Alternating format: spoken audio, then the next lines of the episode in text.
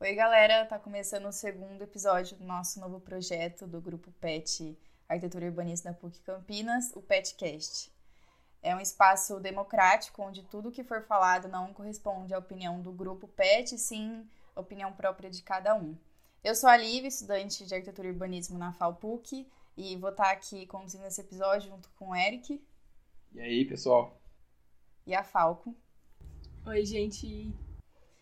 E aqui é, uma, é um podcast onde a gente vai falar de arquitetura, urbanismo e muito mais. Pode soltar a vinheta. Está no ar mais um Petcast.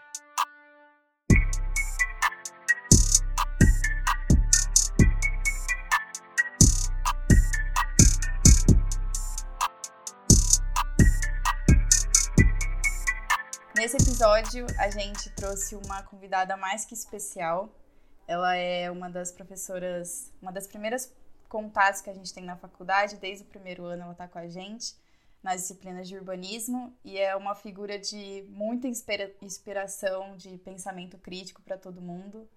Ela que é formada pela FAUSP em 93 em arquitetura e urbanismo, tem mestrado, doutorado pela FAUSP e está no, no corpo de professores lá da PUC desde 2010. Então, para falar aqui com a gente tá a Mônica. Oi, Mônica, tudo bem?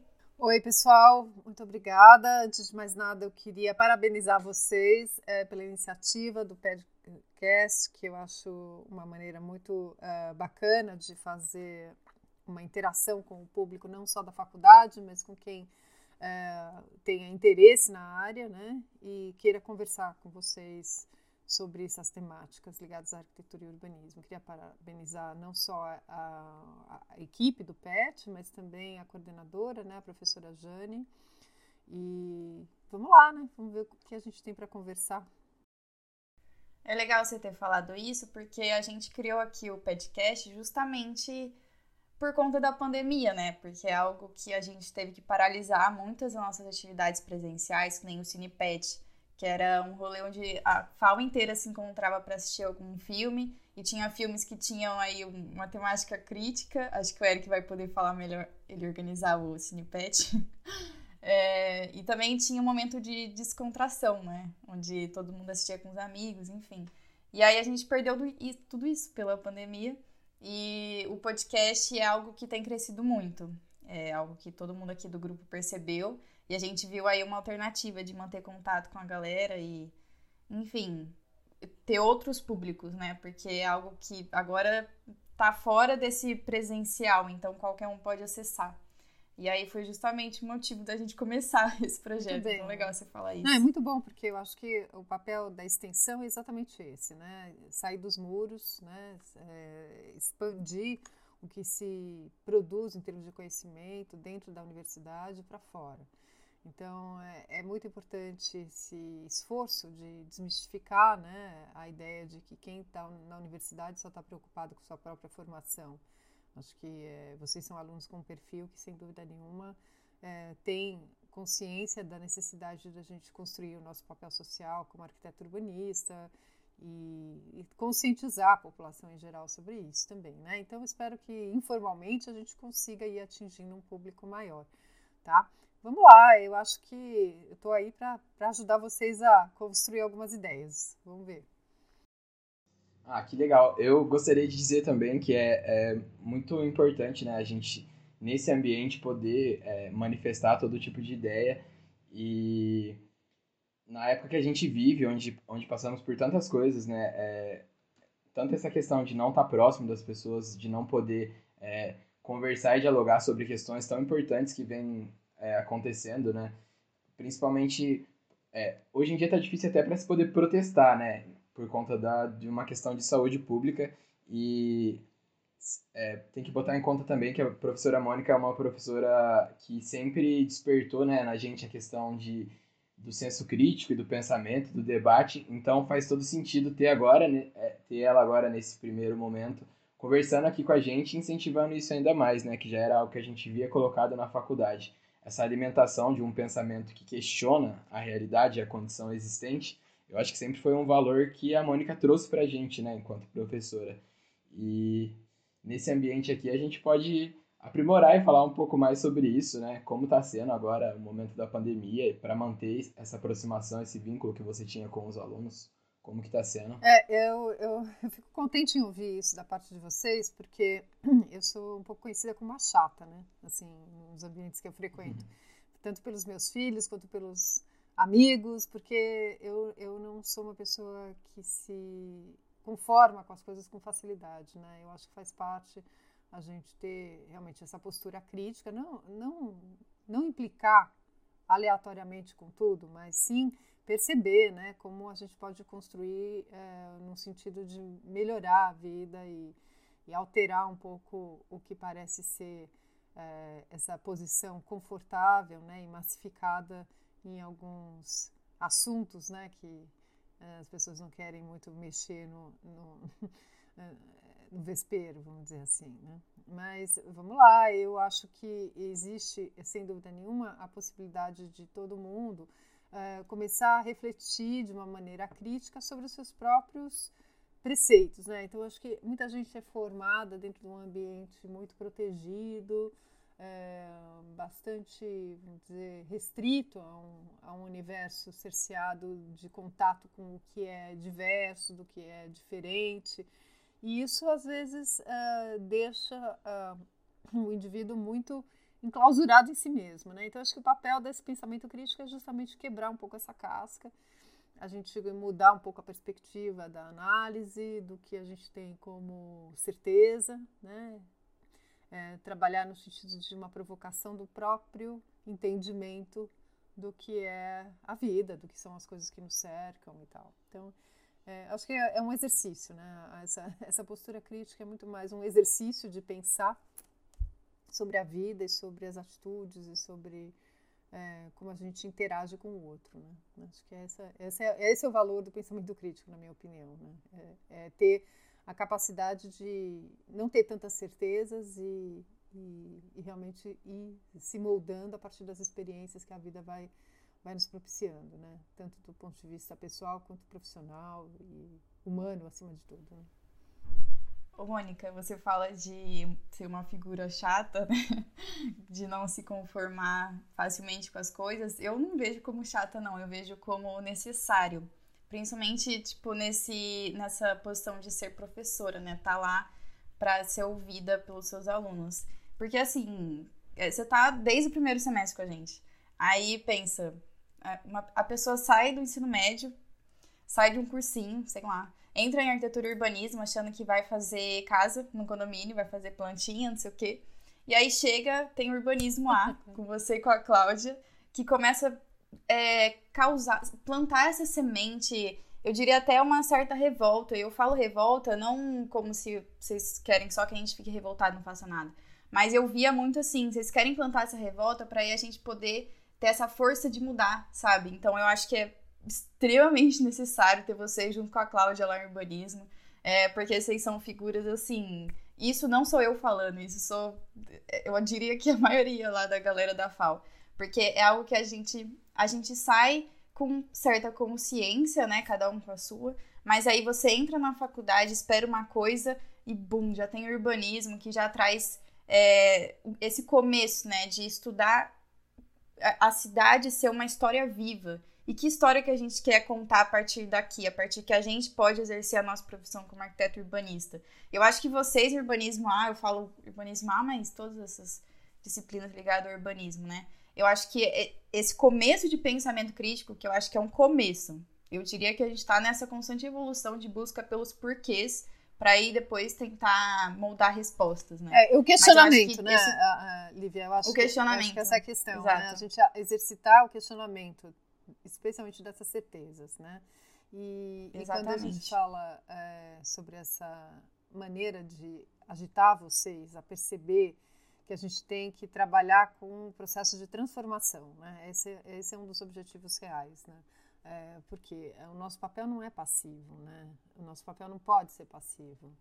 É, nós temos que, a partir do nosso conhecimento e da nossa inserção como profissional, é, tentar mudar mesmo o mundo da maneira mais idealizada possível, mas assim é, a nossa profissão permite mudar o espaço, né? seja ele um espaço mais restrito, um, espaço mais abrangente, né? As escalas estão envolvidas desde o do, do mais íntimo espaço ao mais pleno coletivo regional.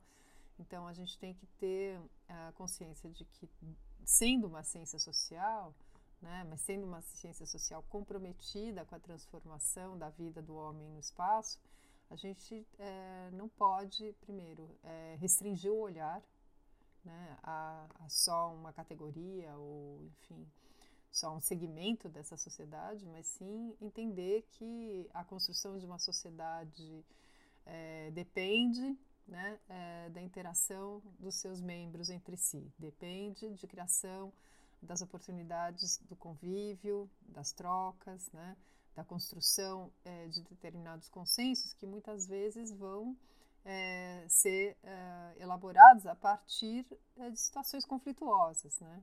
E o nosso envolvimento como urbanistas vai sempre estar nessa, nessa linha, né? A gente nunca vai partir de um consenso para fazer alguma coisa, a gente vai partir de, posições muitas vezes até antagônicas, é, interesses conflitantes, né? Para chegar a, a fazer uma intervenção que é, vá satisfazer, de preferência, a um, a um coletivo maior.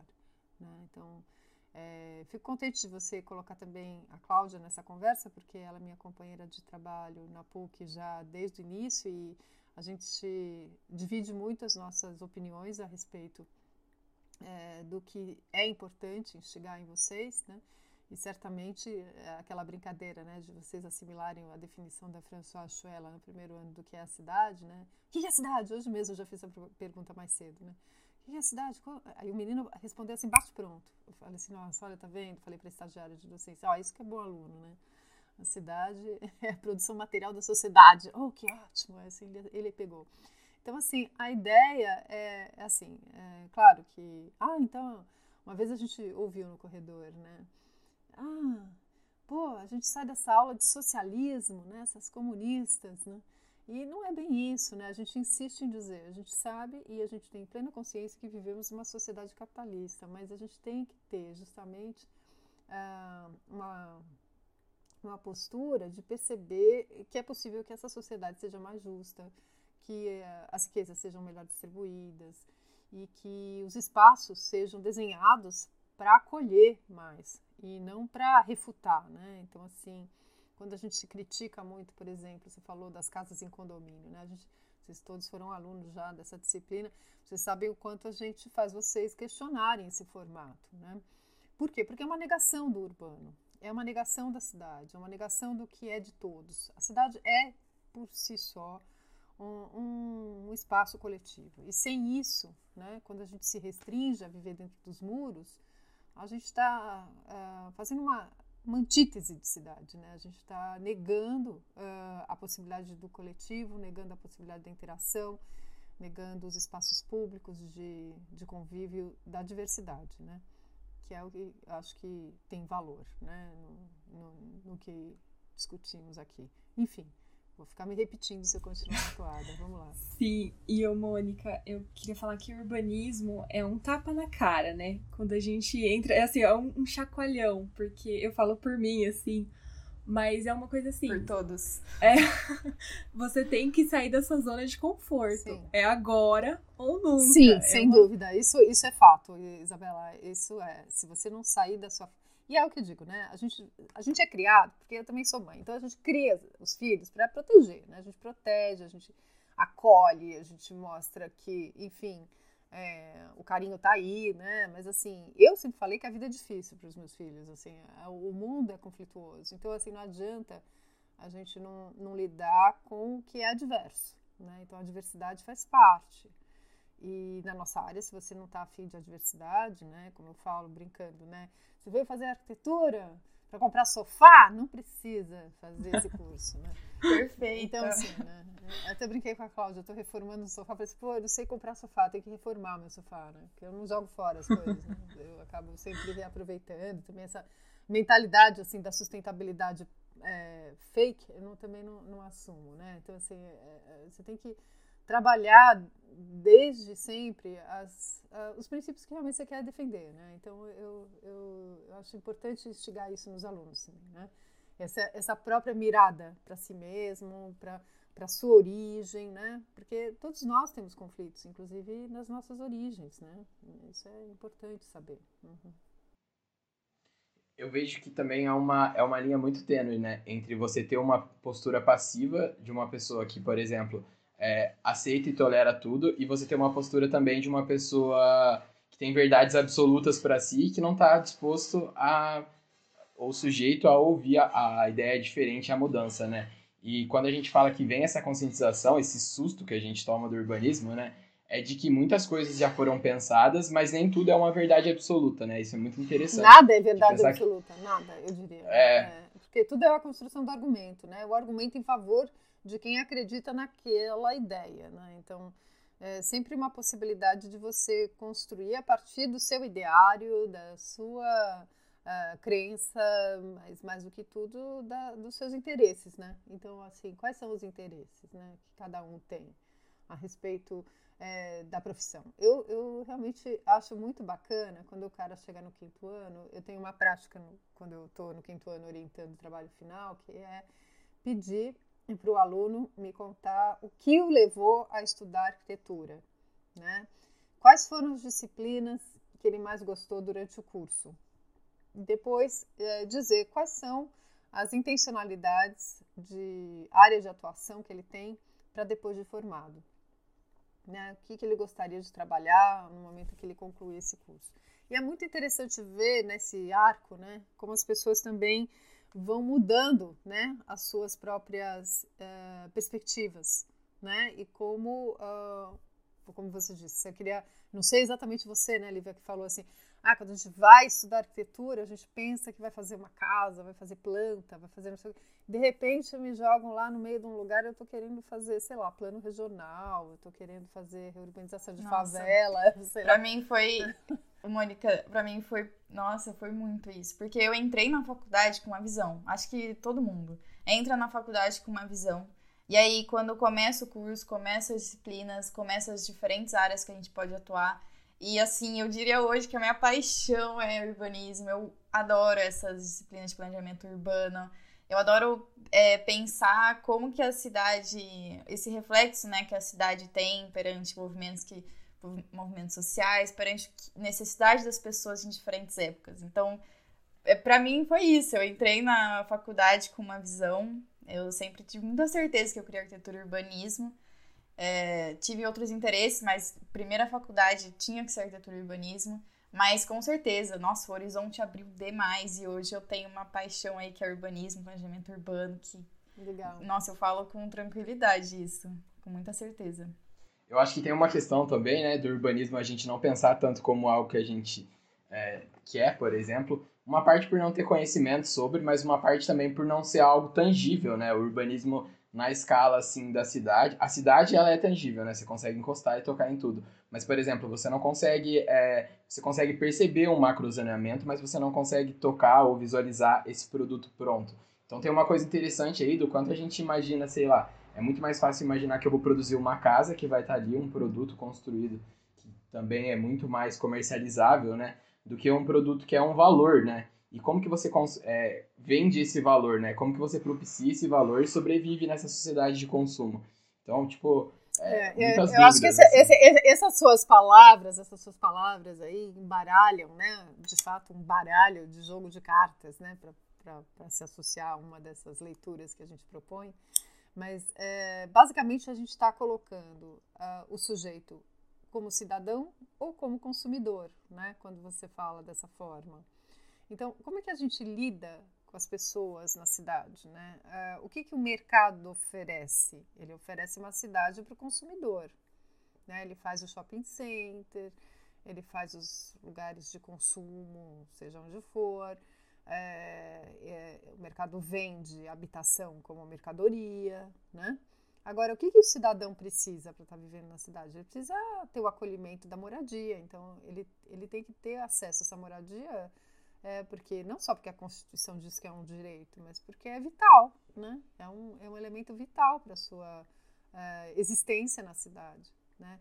Uh, ele precisa ter acesso à escola, à educação, porque é vital para a formação e para a segurança do indivíduo e das suas famílias. Então, é, a ideia de abordar a cidade né, é, de uma maneira é, em que a gente vê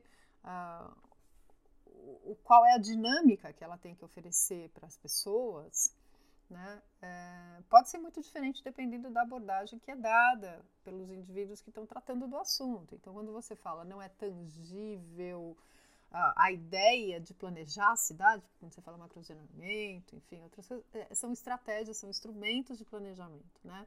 Mas, sem dúvida nenhuma, vivenciar a cidade é uma das coisas mais uh, próximas de um indivíduo que você possa imaginar. Então, assim, é, qualquer pessoa, qualquer pessoa que não vive só dentro da sua própria casa, sabe dizer se aquela parte da cidade é boa ou não para se morar, né?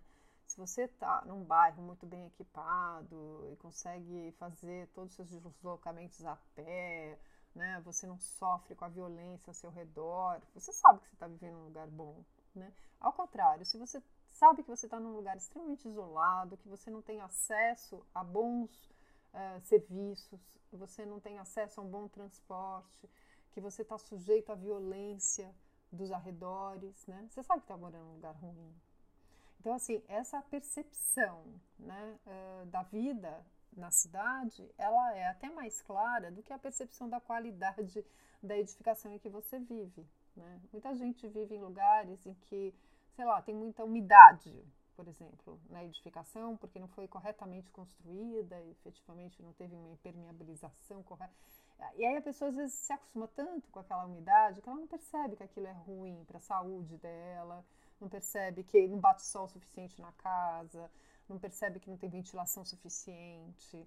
Enfim, que é, eu estou tentando materializar né, o objeto edificado que é vivenciado pelo indivíduo e a cidade, né, que é algo mais coletivo, que também é vivenciado pelo, pelo, pelo cidadão. Então, qualquer pessoa que visita uma outra área da cidade que é bela, que é agradável e que se torna um lugar uh, desejável por isso, né, e é visto pelo mercado como um produto bom, para a pessoa que está interagindo com aquele espaço, é um lugar é, né, que supre as suas necessidades de vida. É diferente a gente olhar para a cidade é, numa perspectiva do cidadão e numa perspectiva do consumidor. O consumidor precisa dar renda para consumir um bom lugar para morar, por exemplo. O cidadão precisa é, adquirir o direito do acesso à moradia. Então, assim, as abordagens da cidade estão ficando, eu acho que nos últimos anos, mais claras, mesmo para quem não é da formação que a gente pertence, que, enfim, questiona. Eu acho que, assim, de forma geral, não é só o curso da PUC, né? Eu acho que, de forma geral, os cursos de arquitetura e urbanismo nas últimas décadas vêm realmente construindo esse pensamento mais crítico sobre o que é o papel do arquiteto urbanista na cidade e qual é o papel do arquiteto urbanista mesmo quando ele vai construir a tal da casa do condomínio. Então, é, é importante é, que esse conhecimento, eu insisto, é, do que é a nossa função social, extrapole os muros. Né? Então, acho que o, o, o podcast, o seu podcast, vai ajudar se ele é, realmente é, extrapolar os nossos muros da faculdade, da universidade, e chegar no público comum para desmistificar que arquiteto é, é, é, prestador de serviço de gente rica, né? Arquiteto de sofá. É, não, assim, o arquiteto de sofá, que compra sofá, o arquiteto que decora. Eu não tenho nada contra quem trabalha com isso, do ponto de vista de entender que também é uma demanda, né? Aí como mercado e tal. Mas assim, o, o que me perturba, perturba é achar que as pessoas entendem a nossa função como algo dispensável. Então, assim, ah, eu vou fazer uma obra, eu não preciso de arquiteto. Arquiteto é coisa de luxo. Eu, vou, eu só vou construir um quartinho. Ah, eu só vou fazer, sei lá, o um jardinzinho. Né? Assim, diminui, né? Ah, eu pensei tudo, o arquiteto só desenhou. Né? Isso, e o desenhou não é o designou, né? Do designar, de definir a pretensão da construção do espaço, mas é, tra... Ah, ele desenhou lá para mim, fez lá o desenho, mandou a plantinha, fez a esse papel de burocrata junto às. Ô, Mônica. É. Tem uma expressão que é assim, nossa, contratou até arquiteto. É, né? Que chique. Chique, né? É chique, né? Como se fosse uma vaidade, né? É como se fosse dispensável, não? É um acessório, né? Assim, é um acessório, né? Ah, o carro tem teto solar, né? Assim, tipo... E eu acho que uma coisa que o Eric falou, né? E que acho que todo mundo pensa, é a gente a gente não estuda urbanismo antes. E assim, não tô nem falando de estudar conceitos difíceis ou estudar a fundo, mas estudo. É, eu acho que todo mundo tem potencial e todo mundo percebe o lugar onde habita, sabe? Sim. É isso que eu tava falando também, Mônica. Todo mundo sabe se o seu bairro é bom, se seu bairro é seguro, se seu bairro é urbanizado, se seu bairro tem crianças brincando na rua. Todo mundo percebe, tem essa percepção. E eu acho que, tipo, uma coisa que eu percebo nas pessoas é que a gente trata já como normal, por exemplo.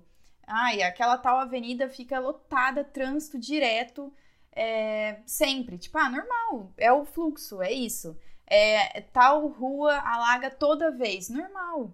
Tal coisa, tipo, a gente entende essas reações que se tem e tem, e elas vêm, essas reações de ações feitas às vezes mal planejadas ou com planejamento que na época não se tinha um entendimento que hoje a gente tem, é, entende isso como normal. Não entende como se a gente, né, a nossa profissão da arquiteto urbanista, tem esse papel transformador. Sim.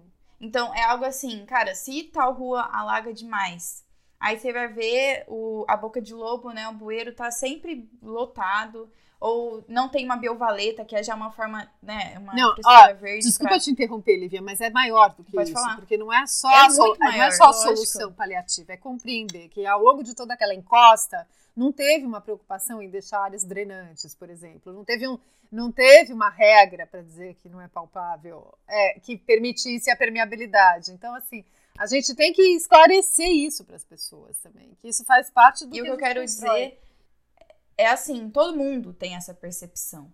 E eu acho que as pessoas em geral, e pessoas leigas, né, que não estão estudando isso, acham assim, ah, o mundo é assim desde que mundo é mundo. Tipo, não tem o que fazer. Já, tipo, é mesmo, tem trânsito lá, toda vez tá horário. Ali alaga toda vez, não tem o que fazer. E na verdade tem o que fazer. Sim. Na verdade, se for planejado, tem como ser revertido essa história Não, toda. então, sabe? mas é, é aquela coisa de ter, a gente assimila uma certa técnica, né? Eu acredito no nosso papel Uhum. do conhecimento técnico, de conduzir os processos, de participar desses processos, mas sem dúvida nenhuma, é, a gente tem um papel político também, né? É, não vou precisar me eleger prefeita para transformar nada, mas assim, eu acho que a gente tem como ah, interagir mais presentemente, né?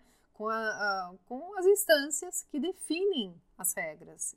Especialmente nos municípios, na instância municipal, o papel do arquiteto tem que crescer. Então, eu acredito muito que a geração de vocês vai ter mais condições instrumental para forçar, ah, por exemplo, o que a gente está discutindo bastante, que é uma assessoria técnica em habitação de interesse social né? A ATIS é uma batalha de décadas, né? E que se tornou uma lei que permite, então, ter essa prestação de serviço, né? Para a população em geral, como um serviço a gente tem de médico público, de advogado público, né? A gente tem a defensoria que presta serviço de advogado para quem não tem recurso para pagar. Mas a gente não tem esse papel para o arquiteto, que também é uma necessidade social. Então, assim, quando a gente for visto como acessório, né? Ah, tem até arquiteto, né? Chique o cara. Mas é, é, é, é dispensável. A gente tem que fazer as pessoas compreender que a tal da enchente, que a tal do, do congestionamento, que a tal da falta de arborização, que a tal do aquecimento centralizado ali, enfim, que a, aquela imensidão de muros cerceados tem a ver com, com a ausência da nossa atuação, da nossa valorização, mas também da nossa atuação. Acho que os arquitetos, como classe, têm que fazer uma, uma meia-culpa e perceber que realmente eles ficaram, uh, durante muito tempo, ausentes de uma participação mais direta. Né? Assim, no, na, nas décadas de 50, 60, a, quando a profissão começou a, a, ganhar algum destaque, né? que o Instituto uh, de Arquitetos do Brasil começou a ser, vamos dizer assim, um núcleo né? de, de pensamento sobre a cidade, sobre a arquitetura, né?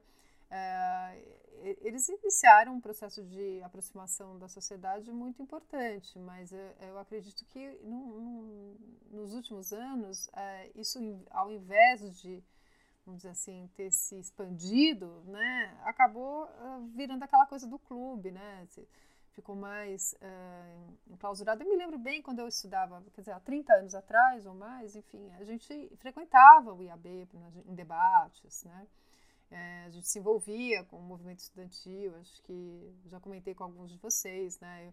Em 89, quando foi a primeira eleição pós-regime é, militar, é, eu tive a oportunidade de representar a FAO como delegada no congresso da UNE, que foi o primeiro congresso da UNE depois da ditadura, né? Eu e alguns colegas fomos para Brasília, foi super agitado, né? e aquela coisa toda da participação política no sentido de é, retomar um espaço de discussão que havia sido perdido né, durante é, toda essa fase mais rígida de um regime autoritário que passou o país. Né? Então, a, a geração de vocês tem uma série de outros instrumentais poderosos, como a própria divulgação que, que é possível ser feita de uma maneira mais fácil e fluida pela internet, né? coisa que assim, é, eu, eu, eu não tinha internet quando eu estudava, gente, não tinha Google, não tinha, né, essa coisa de celular, imagina, eu fui ter celular depois que eu já tinha tido meu segundo emprego, assim, o terceiro, enfim, e eu tinha um tijolo enorme, porque, enfim, é, a ideia é, é a facilidade da comunicação, né, ela pode transformar, né, para o bem e para o mal, né? Mas eu acho que ela pode ser uma, um instrumental, uma arma boa, né? Para conscientizar as pessoas, né? E é, voltando um pouco à, à questão da, dos municípios, né? É, eu acho que na vida de cada um, né? O município é, é a instância mais próxima né, para se interagir politicamente. Então, assim, não é que você vai ter que ser um candidato e um representante do povo, mas você, na hora da discussão na Câmara Municipal, tem que estar presente. Você tem uma obrigação moral de discutir o que é um plano diretor na sua cidade, como um arquiteto urbanista. Se você fosse um médico nessa altura da Covid, você teria que estar discutindo como é que contém a Covid, quando é, né, você teria que entender melhor desse assunto. Né? Até a gente está tendo que entender, mas eu quero dizer, quando a matéria da discussão é como conduzir a vida na cidade, como ordenar a cidade, como pensar o desenvolvimento dessa cidade, a gente tem que estar presente. Né? É, eu tenho observado muita transformação na, na, na, cidade de Campinas e em São Paulo, assim, em termos de, de devastação de determinados bairros, né? É, e é impressionante como é, a atuação do mercado a partir dos seus próprios interesses destrói coisas belas, né? Como diria o, músico poeta, né? Então uh, é, é, muito importante a gente ter uh, algum tipo de resistência em relação a isso ou pelo menos algum, uh, algum alerta né, para a sociedade como um todo do quão prejudicial vai ser né, a erradicação de determinados tecidos da cidade. Quão prejudicial vai ser cercear em grandes quadras, né, intramuros, a vida de, um, de uma comunidade enorme num condomínio club ou qualquer coisa parecida. Né? E, então, assim, a negação da cidade ela está em curso. Né? E a gente tem que fazer alguma coisa sobre isso. Eu acho também que, é, como você falou, um arquiteto urbanista é essencial nesse meio político, né? nesse meio onde vai é, conseguir debater, discutir com outros profissionais daí para poder mudar o desenho de, ou trazer novos elementos para o desenho de uma cidade. Mas eu, eu tive contato com um termo recentemente é, do arquiteto Jaime Lerner, que ele, que ele faleceu recentemente, né? é, que ele foi important, um importantíssimo urbanista, foi governador do estado do Paraná, acho que duas vezes, prefeito de Curitiba, enfim. Um termo dele que é a urbana, que basicamente, vou eu, humilde aqui, falar o que eu entendo desse termo, né, que ele colocou. Que é que a gente não precisa de políticas públicas, grandes movimentos para conseguir mudar uma cidade naquele cenário, num recorte que seja sabe? Que às vezes é a compultura, né? Então, uma agulha nesse ponto aqui, outra ali, outra ali, vai mudando já esse cenário. Vai revivendo, às vezes, algo que a pessoa acha que já não tem mais jeito, né? E, e entra de novo isso que não é só um arquiteto urbanista que tem a capacidade de perceber o espaço. Todo mundo tem. Então, eu acho que é algo que se a gente sabe, conseguisse essa integração de ouvir quem tá morando em tal bairro para saber qual a necessidade de tal bairro. Olha, posso interromper Junto uma com... coisinha, Lívia? Eu tenho um probleminha com Pode. essa ideia da acupuntura urbana, eu preciso me manifestar. Ixi. Ixi, polêmica. polêmica. Polêmica, amor.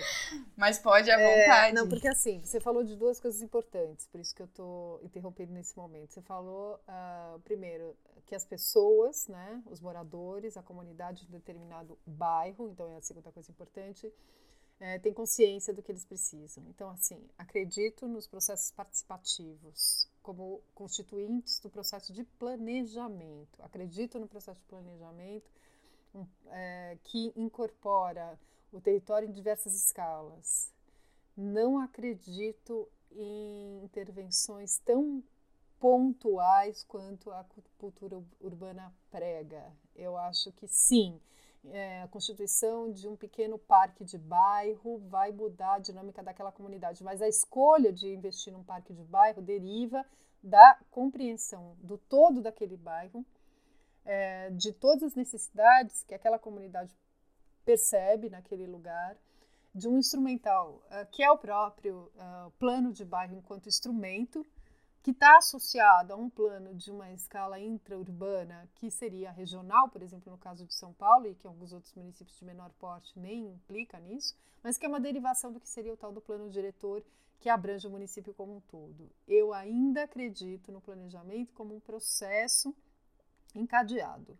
É, não acredito em iniciativas isoladas, o que muitas vezes acontece por esses que defendem a ideia da acupuntura urbana. Então, assim, Claro que uma iniciativa de uh, revitalizar uma nascente num bairro, criar uma praça, uh, fazer uso de uma escola pública para fins de lazer no fim de semana, tudo isso é fantástico e isso já estava inscrito, já estava sendo, enfim, praticado nos planos uh, de bairro dos anos 70, ainda enquanto a, a ditadura estava aí. Então, assim, existem pessoas, como por exemplo o professor Cândido Malta eh, Campos, que foi meu professor na FAO, né, e que defendem a ideia do plano de bairro como um instrumental de transformação das comunidades locais. Né?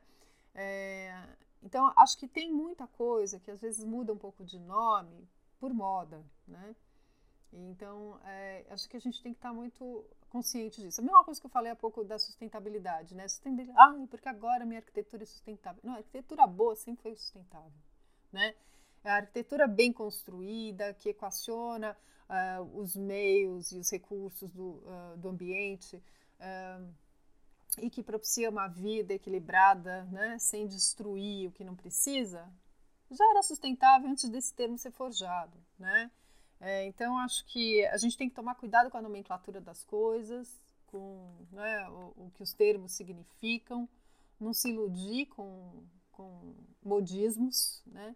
Então, desculpa, eu, é, assim, tenho maior respeito pelo Jaime Lerner, ele trabalhou muito diretamente com um outro urbanista com quem eu tive a oportunidade de trabalhar, que, é o, que é o Jorge Wilhelm, que é um, também foi um, um, outro grande urbanista brasileiro, né, que também faleceu nos últimos anos e, e foi é, um dos caras que, que projetou Curitiba, né, e que muito do crédito, acho que a maior parte do crédito até ficou com o Jaime, porque ele acabou politicamente assumindo um papel fundamental na implantação do planejamento, porque isso também é importante a gente ressaltar, né?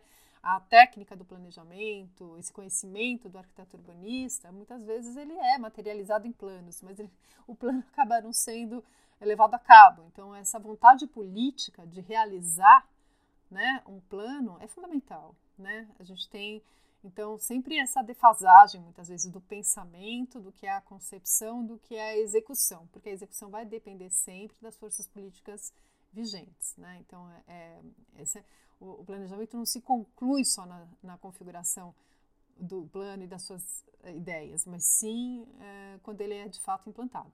Né? Então, é, é uma coisa que às vezes a sociedade não, não compreende. Então, plano de gaveta está cheio mas o plano de gaveta fica na gaveta porque não teve vontade política de implantar. Mas não teve vontade política de implantar porque a sociedade não tomou consciência da importância do plano. Acha que o trânsito é normal, acha que a inundação faz parte, né? Que a falta de casa também, que, enfim, todos os problemas que a gente vê na cidade é, derivam de uma dinâmica que é imutável, quando não é verdade. Quando eu acredito uhum. na mudança e que nosso papel como agente transformador precisa recuperar, ser recuperado. Eu, eu imagino ainda que é uma questão assim de é, se, se, imagina muito que é bonito hoje em dia ter essa ideia do mutirão que modifica o espaço e o ambiente, mas isso de certa forma acaba isentando né, os verdadeiros responsáveis que de fato é o Estado que deve prover esses direitos para a gente e que a gente fica nesse impasse né, de é, a solidariedade ela está sendo comercializada como algo é, que pode mudar a humanidade, enquanto que o papel é, e a responsabilidade daquilo estão em outras mãos, né? Eles ficam desviando o foco para que a gente não entenda de quem é o verdadeiro papel de alteração. Porque, assim, é, é o que você falou, a gente, a gente vai prover o desenho, mas a gente não vai prover com que aquele projeto seja executado. E, tipo, isso foge até um pouco da nossa, da, da, do nosso controle. A gente tem um papel crítico de cobrar, né, de que seja feito, mas não está em nossas mãos, né? Eu acho que isso é importante de ressaltar. Entender que essa compreensão, a gente tem que ter essa compreensão da escala, de eu estou projetando o pequeno, que vai olhar para o todo, que mesmo que seja uma pequena intervenção, é muito mais do que só isso, mas de que eu estou fazendo um ensaio, né, uma suposição que se adequaria àquele lugar e eu não sou o único responsável pela execução dele. Sim, sim. Eu, que, eu queria só colocar aqui, Mônica, que você pediu desculpa, como se tivesse. Não sei, e não precisa pedir desculpa, porque assim é um termo que eu tive contato recente e que eu gostei muito, mas nunca pensando que ele vai suprir essas, essas lacunas. Não. E isso que o Eric falou, né, de tipo, a gente provém esse desenho e juntando com o que você comentou do plano diretor, meu, tem um monte de plano, plano urbanístico feito, muitos planos com certeza muito, muito bons e que é engavetado. Então, é, voltando ali Curitiba, né, que tem o IPUC lá que é esse Instituto de Pesquisa e Planejamento Urbano. Inventado pelo Jorge Wilhelm. exato, exato. Eu ia linkar com é, ele. É. Que é algo que falam, né, que Curitiba deu certo, não só porque teve um plano diretor, porque plano diretor, quantas cidades não tem, né? Tipo, é, a cidade. Elas têm plano diretor, só que o negócio de Curitiba, pelo que eu entendi, foi que ele foi fiscalizado, esse plano diretor, ele foi implantado. Ele tem esse e... agente, desculpa, só para esclarecer o que é o IPUC em Londrina tem o IPUL, né? tem outras, é, outros municípios que seguiram esse modelo de um escritório, é como se fosse um, uma agência pública de implantação do plano. Então, uh, a uhum. gente tem esse papel muito importante e que, de alguma maneira, é, na contramão, o Estado de São Paulo veio desmontando. Né? Então, assim, o desmonte da Implaza é uma coisa extremamente grave, que ninguém se manifestou contra. Foi muito suave a reação, mesmo da nossa classe eh, profissional, com relação a isso. O, o desmonte eh, de outras instituições públicas que são braço executor do planejamento. Né? Então, assim, o que é o IPU, que é o IPU, esses, é, esses escritórios, esses institutos de planejamento público, né? Eles são os responsáveis por fazer a implementação dos planos e muitas vezes a revisão deles, porque o plano não é um instrumento imutável, né? Ele tem que se adaptar e ser revisto ao longo do tempo. Isso, inclusive, é previsto com relação ao plano diretor em lei, né? Federal e tal. Mas, assim, é, as pessoas têm que acreditar que isso é, é uma maneira de construir é, uma, um processo de transformação o que, que acontece? Houve um descrédito, né? Eu acho que até por isso você se encanta, por exemplo, com a ideia de uma acupuntura urbana, outras coisas que por aí se inventam, né? Que desvincula a ideia de transformação do e-mail urbano da necessidade do planejamento. Outra coisa que eu acho que a gente precisa também retomar, e aí eu tenho até colegas eh, da minha geração, mais velhos ou mais novos, que muitas vezes também empreendem algumas discussões, né? Porque não há um consenso nisso uh, em relação ao planejamento. Né? O planejamento ficou muito vinculado à ideia é, do autoritarismo, né? porque no Brasil, sem dúvida nenhuma, durante o regime militar, houve uma valorização dos planos nacionais como uma estratégia de pensar um projeto de país. Né? Uh, inclusive, na minha tese, eu tento mal ou bem uh, fazer uma retomada dessa história do, do planejamento no Brasil. Né? Eu acho que uh, existe uma, uma, uma dizer, descontinuidade né, é, provocada pela associação né, do planejamento a essa fase autoritária né? E fez com que isso uh, travasse né, uma série de possibilidades uh, que teriam chance de fazer cidades melhores dos anos 70 em diante. Né? Então, uh, se refuta muito a ideia, ou se refutava por muito tempo, a ideia dos planos diretores serem reais instrumentos de transformação. Né? É, então, teve muita polêmica quando a, a, Constituição de 88 reativou o plano diretor como um instrumento principal das diretrizes urbanas, né? o definidor né? É, da política urbana. E teve muito, muita contestação em relação a isso. Muita gente não acreditava que o planejamento deveria ser realmente tão valorizado, especialmente na figura de um plano que estava ganhando descrédito. Né? Muitas vezes vocês ainda vão ter aula com gente que vai falar: não, mas ah, isso é bobagem, é, plano diretor é só para né, vender uh, trabalho para consultor. E não é verdade.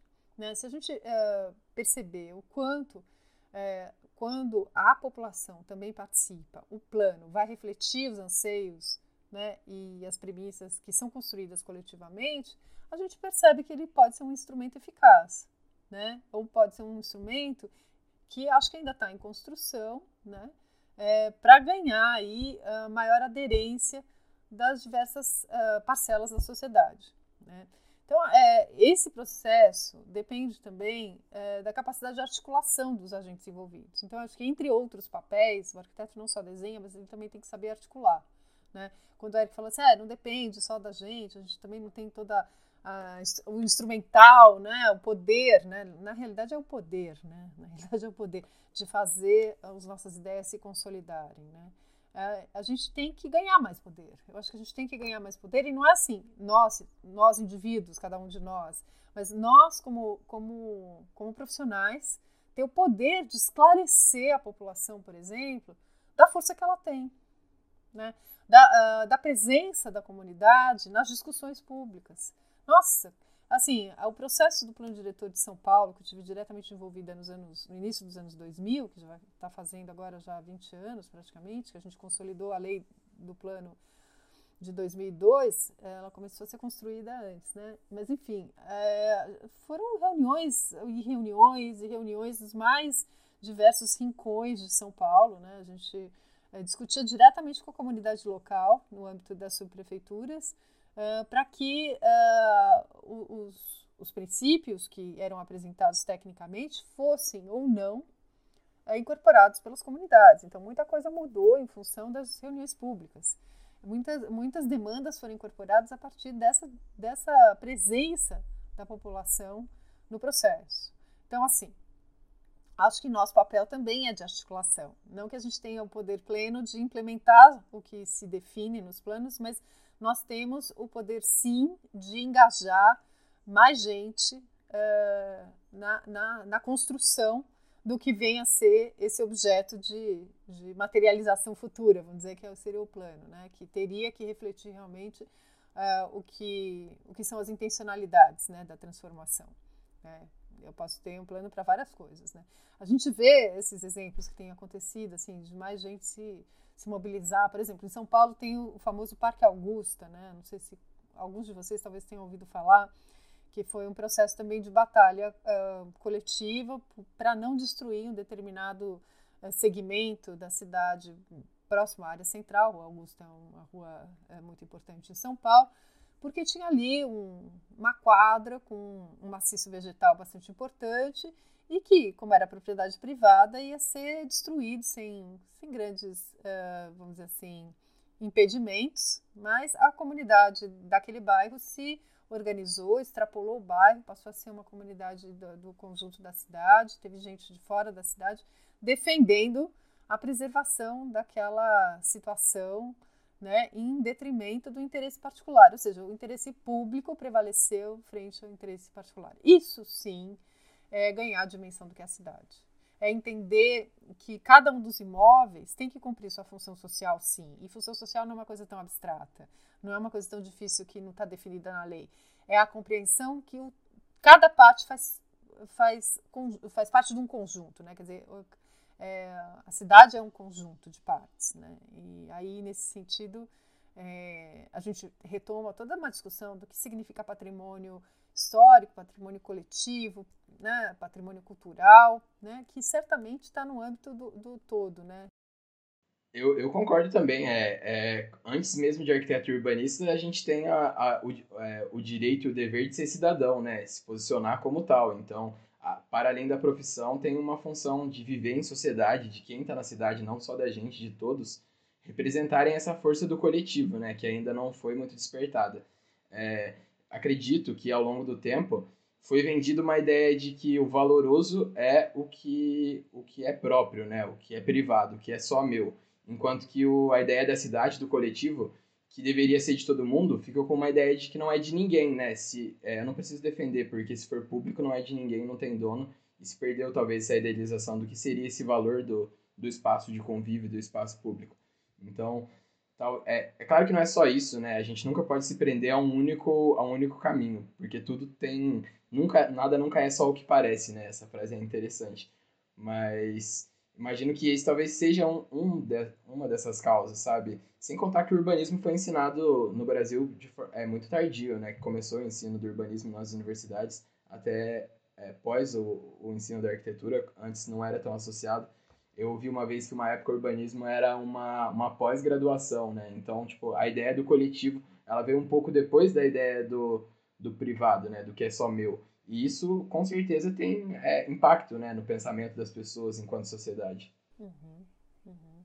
Sim, sim. Eu acho que existe é, toda um, uma transformação da abordagem, né? Porque, assim, se a gente for resgatar um pouco dessa história do ensino da arquitetura e do urbanismo, né? Quer dizer, a arquitetura derivada da Escola de Belas Artes e toda aquela postura de fazer edifícios belos, edifícios é, exemplares únicos, né? Ela, ela, ainda é muito associada a algo que veio antes do que o próprio movimento moderno né, colocou como, como diretriz. Né? Então, acho que é realmente ao longo do século XX, com, com a prevalência né, do pensamento moderno na arquitetura e, portanto, também na ideia do, do, do urbanismo, que, que vê a cidade como um espaço de todos, né? em que a habitação vai ganhando esse destaque, né, é, de ser o que acaba ganhando importância, né, na atuação do arquiteto, né, é, é, que, é que vai sofrendo uma transformação, que é muito mais do que só nacional, né, eu acho que é aí o movimento internacional e isso vocês vão discutir nas aulas do curso, né, acho que é, é importante a gente usar esse espaço, né, Eric, como vocês mesmos estão se propondo, para fazer a interação com o público que não é do nosso métier, né? Acho que num primeiro momento, uh, esse esforço de vocês como estudantes, né, pode criar aliança com outros estudantes, inicialmente dentro da própria universidade e depois uh, entre estudantes das outras universidades, uh, com os mesmos cursos ou não. Né? Eu, eu, eu acredito que esse despertar do jovem, né, que, que precisa se engajar mais nas questões coletivas, ele se dá nessa fase, né? Quando você começa a, a ter que valorizar uh, qual é a sua opção né, de abordagem do, do, de uma postura profissional frente ao que é a sociedade, né? É, então, sei lá, não é só na arquitetura que eu posso fazer é, uso de um conhecimento em prol dos bons projetos ou não, das casas dos milionários ou dos sofás magníficos. Eu, eu, eu posso também ser, sei lá, um, um advogado que vou só trabalhar para o corporativo, não vou olhar o coletivo. Posso ser um, um médico que só quer fazer a clínica privada, cobrando valores aviltantes de consulta. É, eu posso, enfim, então cada indivíduo tem a sua escolha dentro da sua profissão. Mas eu acho que algumas profissões têm maior ou menor consciência de seu papel social, né? E eu acho que assim vai ser uma grande conquista que vocês, né, a geração de vocês, ampliem a consciência do coletivo nessa, nessa nossa formação, né? É, para a batalha não ficar muito é, inócua, né? Eu não sei. Eu acho também que é uma questão de propósitos, então é algo que a gente está em diferentes setores, né? Só para dizer assim, a gente como arquiteto urbanista. E, e é algo assim, não é que tá acontecendo um movimento que o outro não tá acontecendo. Então, por exemplo, não é que tá acontecendo um plano é, com uma escala maior que não está acontecendo algo pontual, que não está acontecendo o morador ali de um bairro é, colocar livro no ponto de ônibus, deixar o ponto de, de ônibus um espaço melhor da pessoa esperar o ônibus. Então, eu acho que são é, esses, esses diversos, diversos movimentos acontecem simultâneos. Então, eu, voltando um pouquinho, né? Eu não vejo como se fosse isentar a responsabilidade do Estado, né? Em deixar uma cidade com um desenho melhor junto com a nossa profissão. Mas eu vejo assim. A realidade é que isso acontece pouco. Acontece pouco de ser frustrante, assim. Eu ainda não exerço, né? Assim, não, não falo por mim essa frustração, mas sei lá, eu escuto vários podcasts e, e conversando com é, já profissionais feitos, né? Diria assim. É, é algo bem frustrante você ver, você vê o nosso potencial e aquilo ser cortado por interesses maiores. Então, eu acho que pensando nessa realidade, é, não é como se fosse isentar o Estado ou a prefeitura, ou enfim, é, dessa responsabilidade. Eu não vejo assim. Eu vejo como uma alternativa para ainda assim a gente exercer essa melhoria o que a gente pode, o que a gente estuda para fazer. Então, isso da acupuntura, eu acho que mais me brilhou o olho por conta disso, de ser uma alternativa. É, ações complementares são sempre bem-vindas, né? Quer dizer, você pode. É, é, mas assim, sabe o cara que sofre de câncer e vai fazer acupuntura? Não funciona. Entendeu? Você pode ter câncer e fazer acupuntura para ter um relaxamento geral e tal. Mas assim, a gente tem que compreender a dimensão do problema, né? Então, assim, é, aqui entre nós até já fiz acupuntura, faço às vezes e tal, acho bacana. Mas assim, eu não deixo de tomar meu remédio de asma, que eu não respiro sem ele, entende? É, é...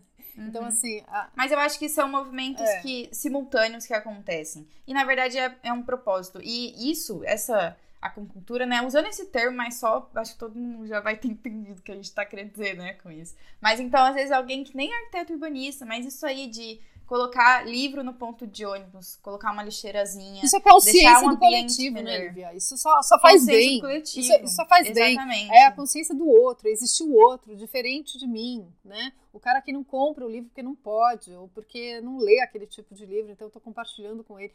Essa é outra, é, é outra maneira de ver como interagir com os outros e com o coletivo e a valorização da sociedade, da comunidade, enfim, tudo isso é positivo, né? Tudo isso é positivo. Uhum. O que é negativo é o crescimento do individualismo, é o crescimento da competitividade, é, é a negação do diferente, é a exclusão daquele que não pertence ao clube, né? É aquela coisa de cercear o, o, os ingressos, né? Nas pessoas que não fazem parte porque elas não são iguais a mim, né? É negar o diferente. Isso sim é, é o que vai na contramão, né? Qualquer iniciativa é, de abrir o seu, sabe, o seu quintal e de repente, em vez de ter um muro no, no alinhamento, você recua seu muro, né? Você ah, abre mão de um, uma faixa do seu terreno para arborizar mais e dar mais verde à cidade, né?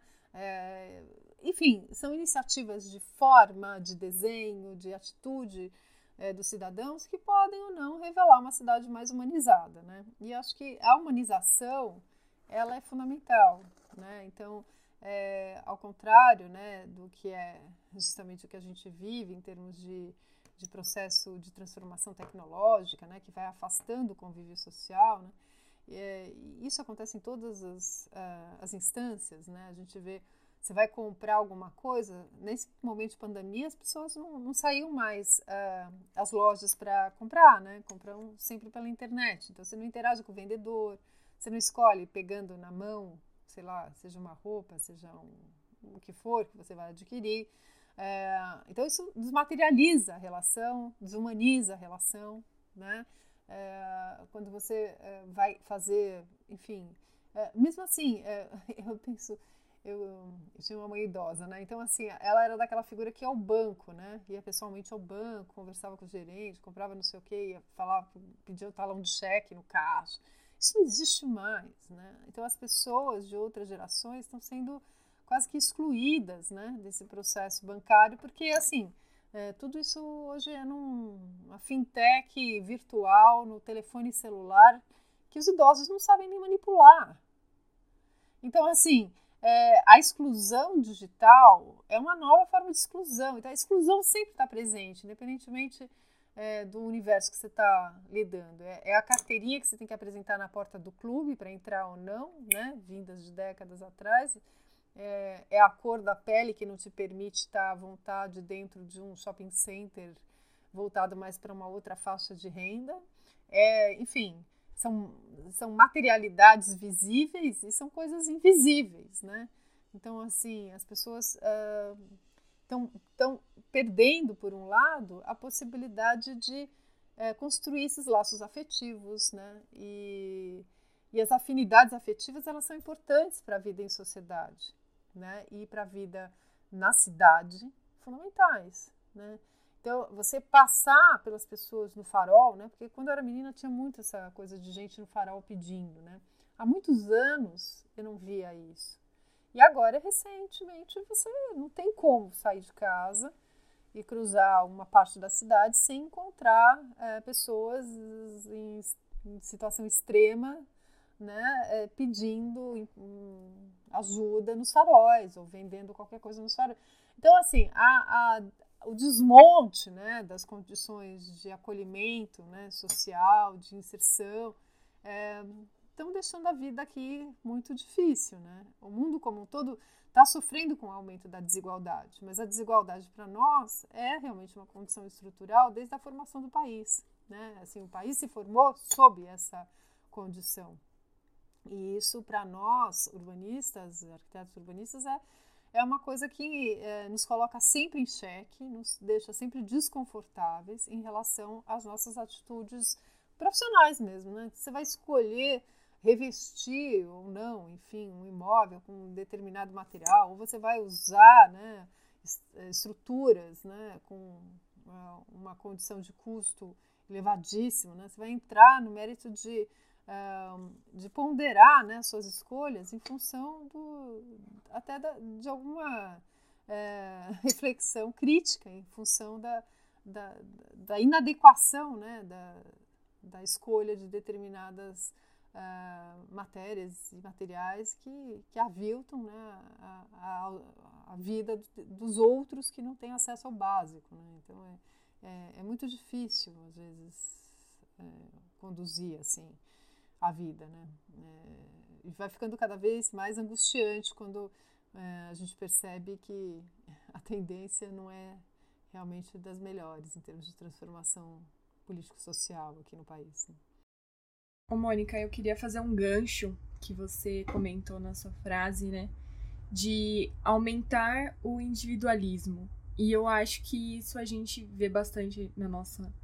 Nessa área de arquitetura, principalmente arquitetura, né? Que é a arquitetura autoral, né? Tipo, você, nossa, tal fulano que construiu essa casa, ou ciclano que construiu essa casa. E a gente, eu posso falar por mim, eu acho que muitos alunos também da FAO, de você estar tá na faculdade e não querer, né? Assim, seguir esse ramo da arquitetura, sei lá, de interiores, enfim. Autoral porque... mesmo, né? Como você falou, acho que é um bom termo, arquitetura autoral, acho que é isso aí. Hum. Autoral no sentido mais. É poptura possível, né? Então, Protagonista é, da situação, é. né?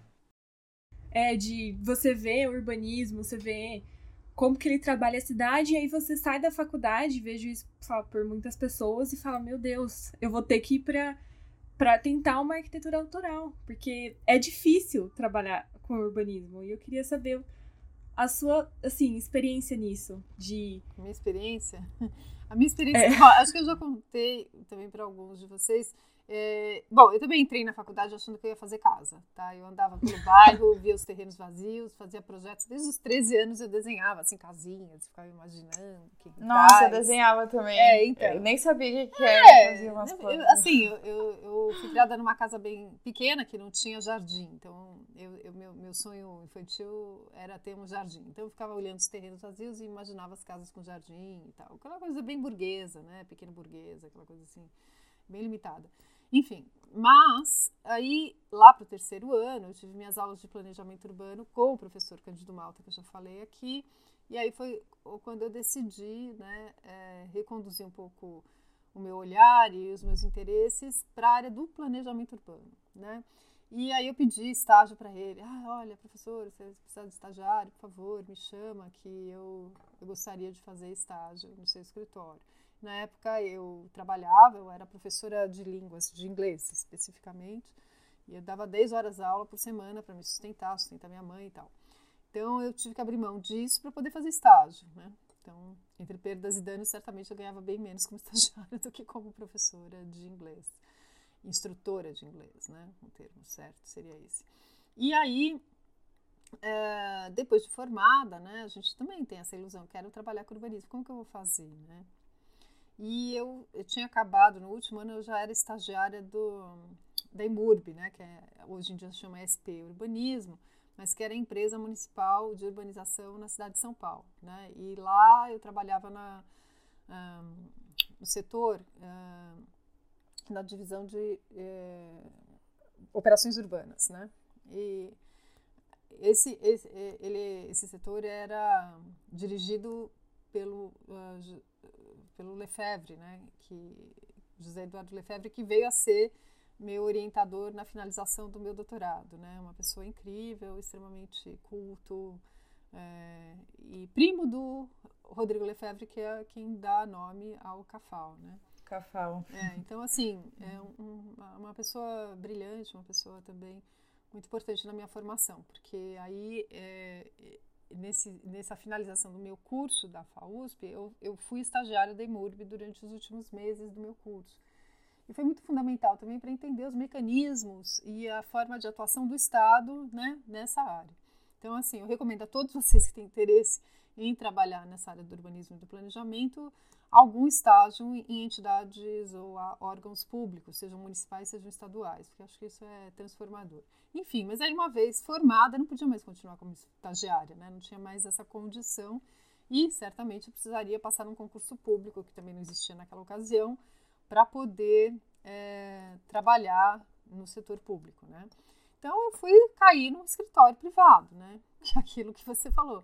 A gente tem que trabalhar né? É, se formou, então vamos lá, né? Aí eu fui trabalhar é, num escritório que chama Piratininga, né? E nesse escritório a, o trabalho era vinculado realmente a, ao, ao, capital, né? Assim, eles faziam interiores do Citibank. É, a gente, eu, eu fui responsável por trabalhar as agências da Asia Motors, que é Asia Motors, que depois a Kia comprou. Então, viajei o Brasil fazendo agência de automóveis, estrange, sabe, estrangeiro. Né? Na época, não tinha tanto carro importado quanto tem hoje.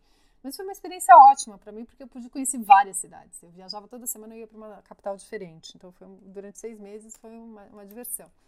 É, Qual que você mais gostou? Aracaju. Aracaju. Aracaju, para mim, foi uma coisa super eh, surpreendente. Eu já tinha viajado para vários lugares do Brasil, mas Aracaju foi um lugar que fui parar por acaso, que eu não conhecia, e foi surpreendente. Estava justamente acontecendo naquela ocasião, na época, era 94, acho. Acho que era 93 ou 94, não tenho certeza estava é, acontecendo uma, uma reforma da Orla de Aracaju. Então eu, eu fiquei muito impressionada com toda aquela obra gigantesca, né, que a gente só estuda nos mapas, tal, mas estava vendo lá. Então eu me lembro que me impressionei muito com Aracaju, já que você perguntou, essa foi a minha grande surpresa, né? Mas fui para uma boa dezena de, de capitais brasileiras, né, e algumas cidades importantes do interior também. Mas enfim, essa minha experiência então do projeto, eu fazia assim avaliação do edifício que o cara queria montar a concessionária, eu tinha que fazer, eu fazia era fazer três em um. Quando eu entrei no escritório, tinha três pessoas que trabalhavam. Uma fazia a vistoria, a outra desenhava o projeto e a outra fazia a maquete eletrônica. Aí foram demitindo, eu fiquei eu com as três funções, né? Então eu tomava anador, sei lá, analgésico feito bala, né? Só, todo dia, porque minha cabeça quase rompia, né? Mas é, é, isso, né? A gente trabalha e vai cada vez trabalhando mais.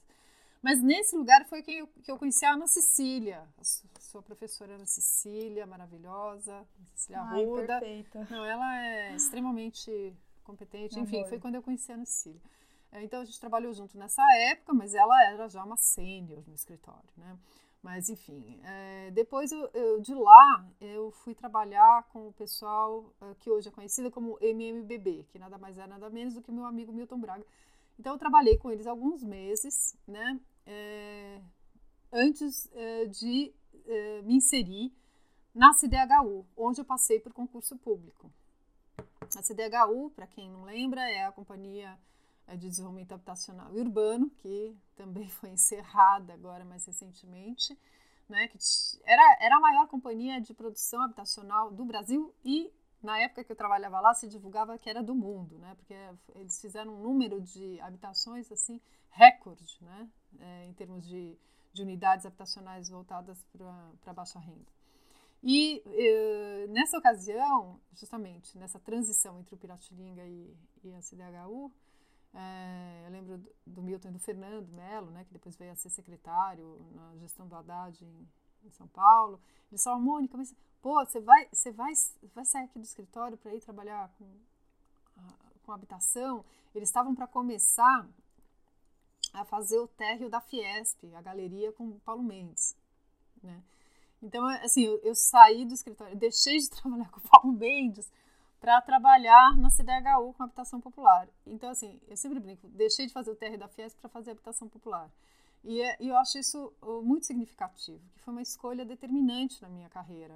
Né? É, sou amiga deles até hoje tal, mas, assim, certamente a minha carreira é, de, como se diz, arquitetura autoral não decolou, né? não decolou, né? Não sou um jet set. Mas, assim, é, acho que é, foi um processo importante, porque aí de lá, depois de três anos trabalhando no órgão público, né, com todo aquele vigor, idealismo, né, quero trabalhar com habitação popular, eu vou transformar o mundo, eu vou ser isso aqui, aí você percebe que a máquina tem uma inércia, né, uma forma de operar muito grande, e que por mais que os técnicos de lá fossem extremamente competentes, eu elogio cada um deles que eu trabalhei, que conheci, inclusive a esposa do Paulo Mendes trabalhava na sala do lado, a Helene, era, era a chefe da, da equipe da sala ao lado. Né? Então, assim, é, a ideia é a gente tem muita gente competente trabalhando no Brasil nessa área de planejamento, de promoção de políticas públicas, de promoção de, de, de política habitacional. E, que não é reconhecido. E não é reconhecido. E o pior, Isabela, vou te dizer, não é só não é reconhecido pelo público em geral, mesmo pelos nossos colegas. Né? Eu, quando vim há 10, 11 anos atrás, pela primeira vez para a PUC, dar aula, né, assim, também, né, eu não dava aula até então, né, eu tinha já meu mestrado há quase 10 anos, mas eu não dava aula. Aí, as pessoas falam com muito desprezo, né, do arquiteto que se vincula à instância pública, né, mesmo os acadêmicos, viu, vou te dizer, o que eu tive que levantar a mãozinha lá quando falavam mal, né? Ah, por que essa SDH? Assim, eu era sempre aquela, não, espera aí, vamos, vamos conversar, porque vocês não conhecem por dentro, né?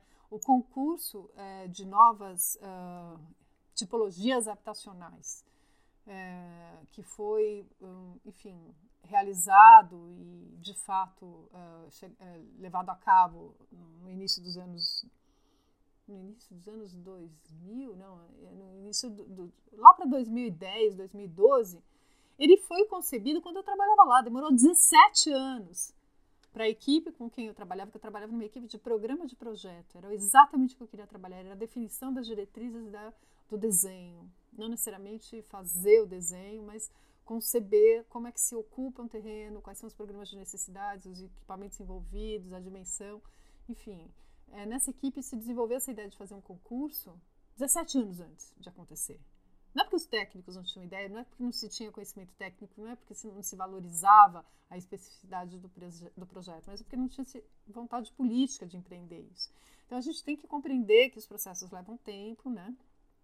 E que, enfim, tem que valorizar esses eh, indivíduos sem rosto que trabalham nessas entidades públicas, né? Eu tive uma chefe maravilhosa lá, Irene Riso, uma das pessoas mais brilhantes com quem eu já trabalhei, que, inclusive, ela trabalhou com Artigas, entendeu? Ela, ela, o Júlio Artigas, filho do Artigas, era, assim, alguém com quem ela trabalhou muito diretamente, o próprio Artigas, ela acompanhou quando construiu o Zezinho Magalhães, que, para quem não sabe, chama Parque Secap, em Guarulhos, que Secap era o nome anterior da CDHU, né?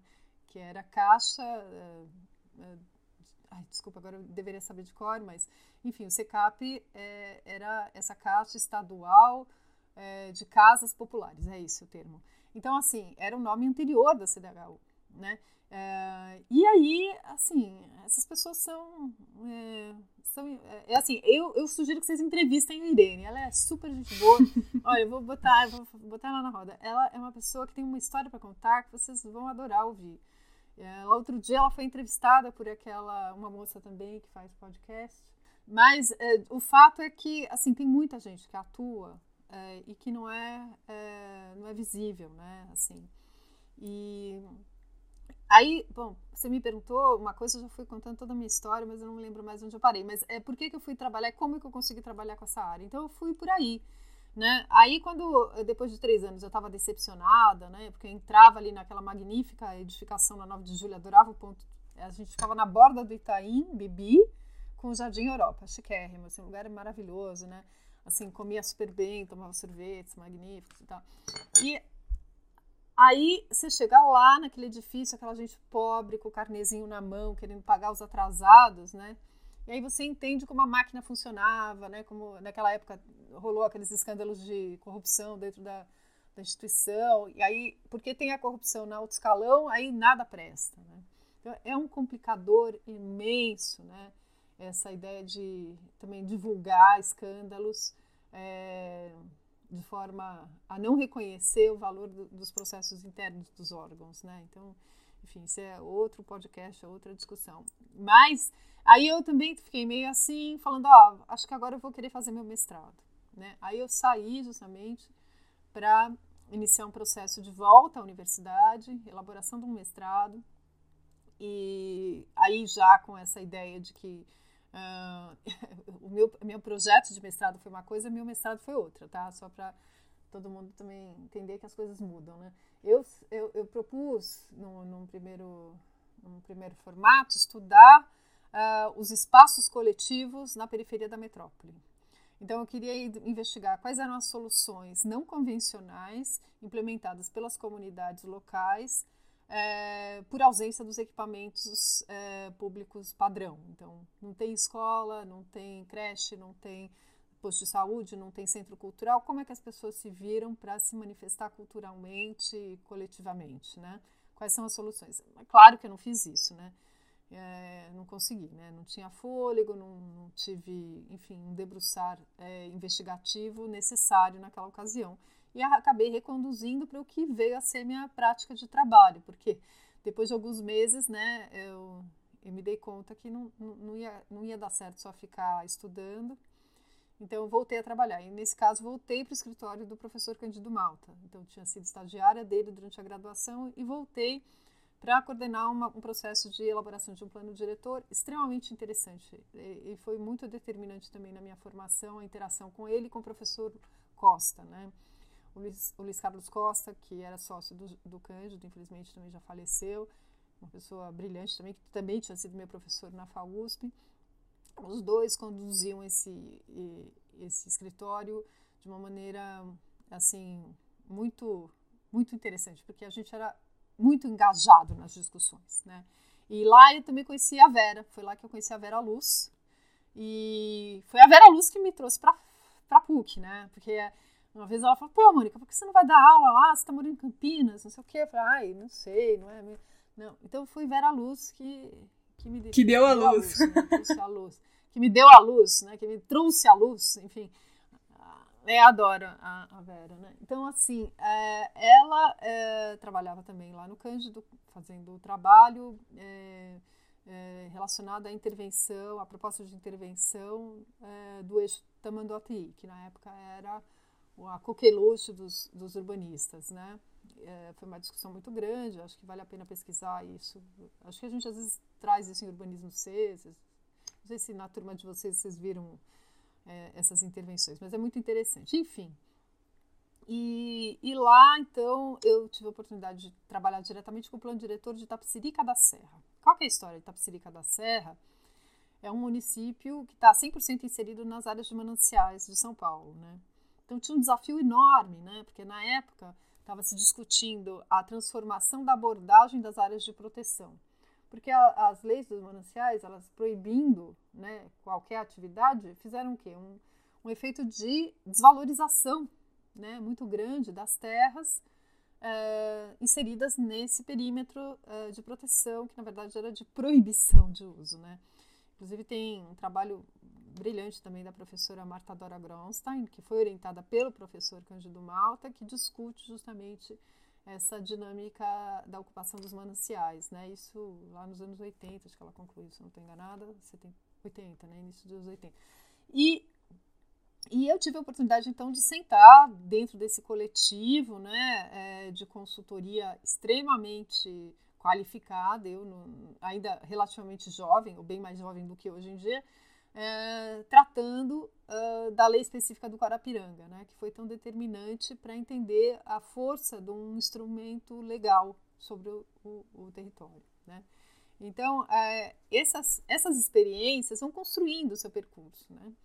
E aí, na, na, hora H de fazer meu mestrado, já estava tão atrasado, os prazos, o diabo, a coisa mudou para eh, do que era, enfim, a discussão dos espaços coletivos para algo um pouquinho mais pragmático dentro daquela perspectiva que era o que é o plano diretor. E no caso também já estava na, na ocasião é, trabalhando na gestão na gestão da Marta Suplicy como assessora do Jorge Wilhelm, com quem eu já tinha iniciado os trabalhos nos anos 2000 também. Teve, teve uma época da minha vida que eu eu trabalhava para o Cândido Malta de manhã e para o Jorge Wilhelm à tarde. Então eu comi, uma, eu comia uma coxinha, assim, tomava um suco no caminho, desenvolvi uma gastrite, né, para variar. Isso fora o mestrado que eu fazia nas horas vagas. Então, assim, é, 14 horas básicas. É, 14 horas básicas de trabalho. Não, 12 era o mínimo, né? Porque eu tinha que cumprir 6 de manhã num lugar, 6 à tarde no outro. Então, assim, é, é bom ser jovem, né? Mas a gente também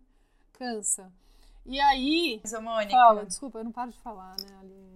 Não, não, tem que falar mesmo. É. Mas só para complementar, né? Então, essas são suas experiências profissionais. Mas o que, que te levou a fazer arquitetura e urbanismo? Então, foi essa coisa que eu te falei. Eu andava pelo bairro, via esses lotes vazios, achava que eles podiam ser desenhados de outra maneira, né? E ficava, assim, poeticamente desenhando casas, né? Poeticamente desenhando casas. E entrou na, na faculdade achando que seria uma coisa é, e viu que é outra. É, exatamente, como, todo, como mundo. todo, mundo. Então, assim, eu sou gente como a gente, assim, né? Totalmente normal. totalmente normal. É. Eu tenho uma dúvida em relação a isso. Quando você estava no seu período da graduação, tinha uma certa insegurança, assim, de chegar perto dos professores e pensar, nossa, olha a complexidade do que eles sabem e o que eu sei talvez Olha, seja um eu acho que eu sempre fui um pouco metida, assim. Você também é um pouquinho, né, Eric? Fala a verdade.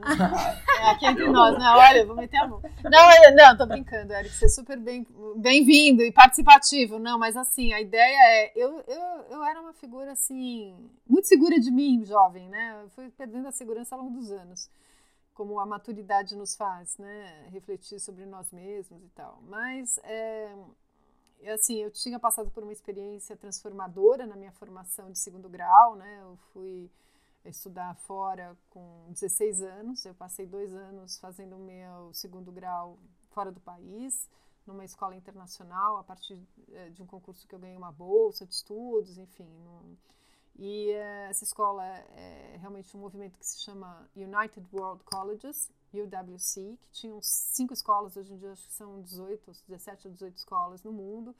Uh, esse movimento foi fundado no início dos anos 60 por um grupo de pacifistas, nesse processo de pós-guerra, né, judeus uh, que é, divulgava a necessidade da construção de solidariedade e de compromisso entre os seus pares, entre é, aqueles é, das diversas nações. Pregava a paz mesmo, né? Assim, não, não era concurso de mês, mas nós todos queríamos a paz mundial, né? Então, assim, a gente tinha um pouco essa formação é, extremamente rica, né, em termos de, de, oportunidade de convívio com a diversidade, né, então eu tinha colegas do mundo inteiro, eram mais de 140 nacionalidades, eram 400 alunos, enfim, um universo que eu pude explorar na minha mais tenra idade e que de alguma maneira me deixou mais segura para abordar os professores e falar com a minha cara de pau, assim, o que eu que eu achava pertinente. Eu acho que eu não era muito impertinente, porque no fundo também sempre fui muito tímida, né? Eu falo aqui com vocês, dou aula de uma maneira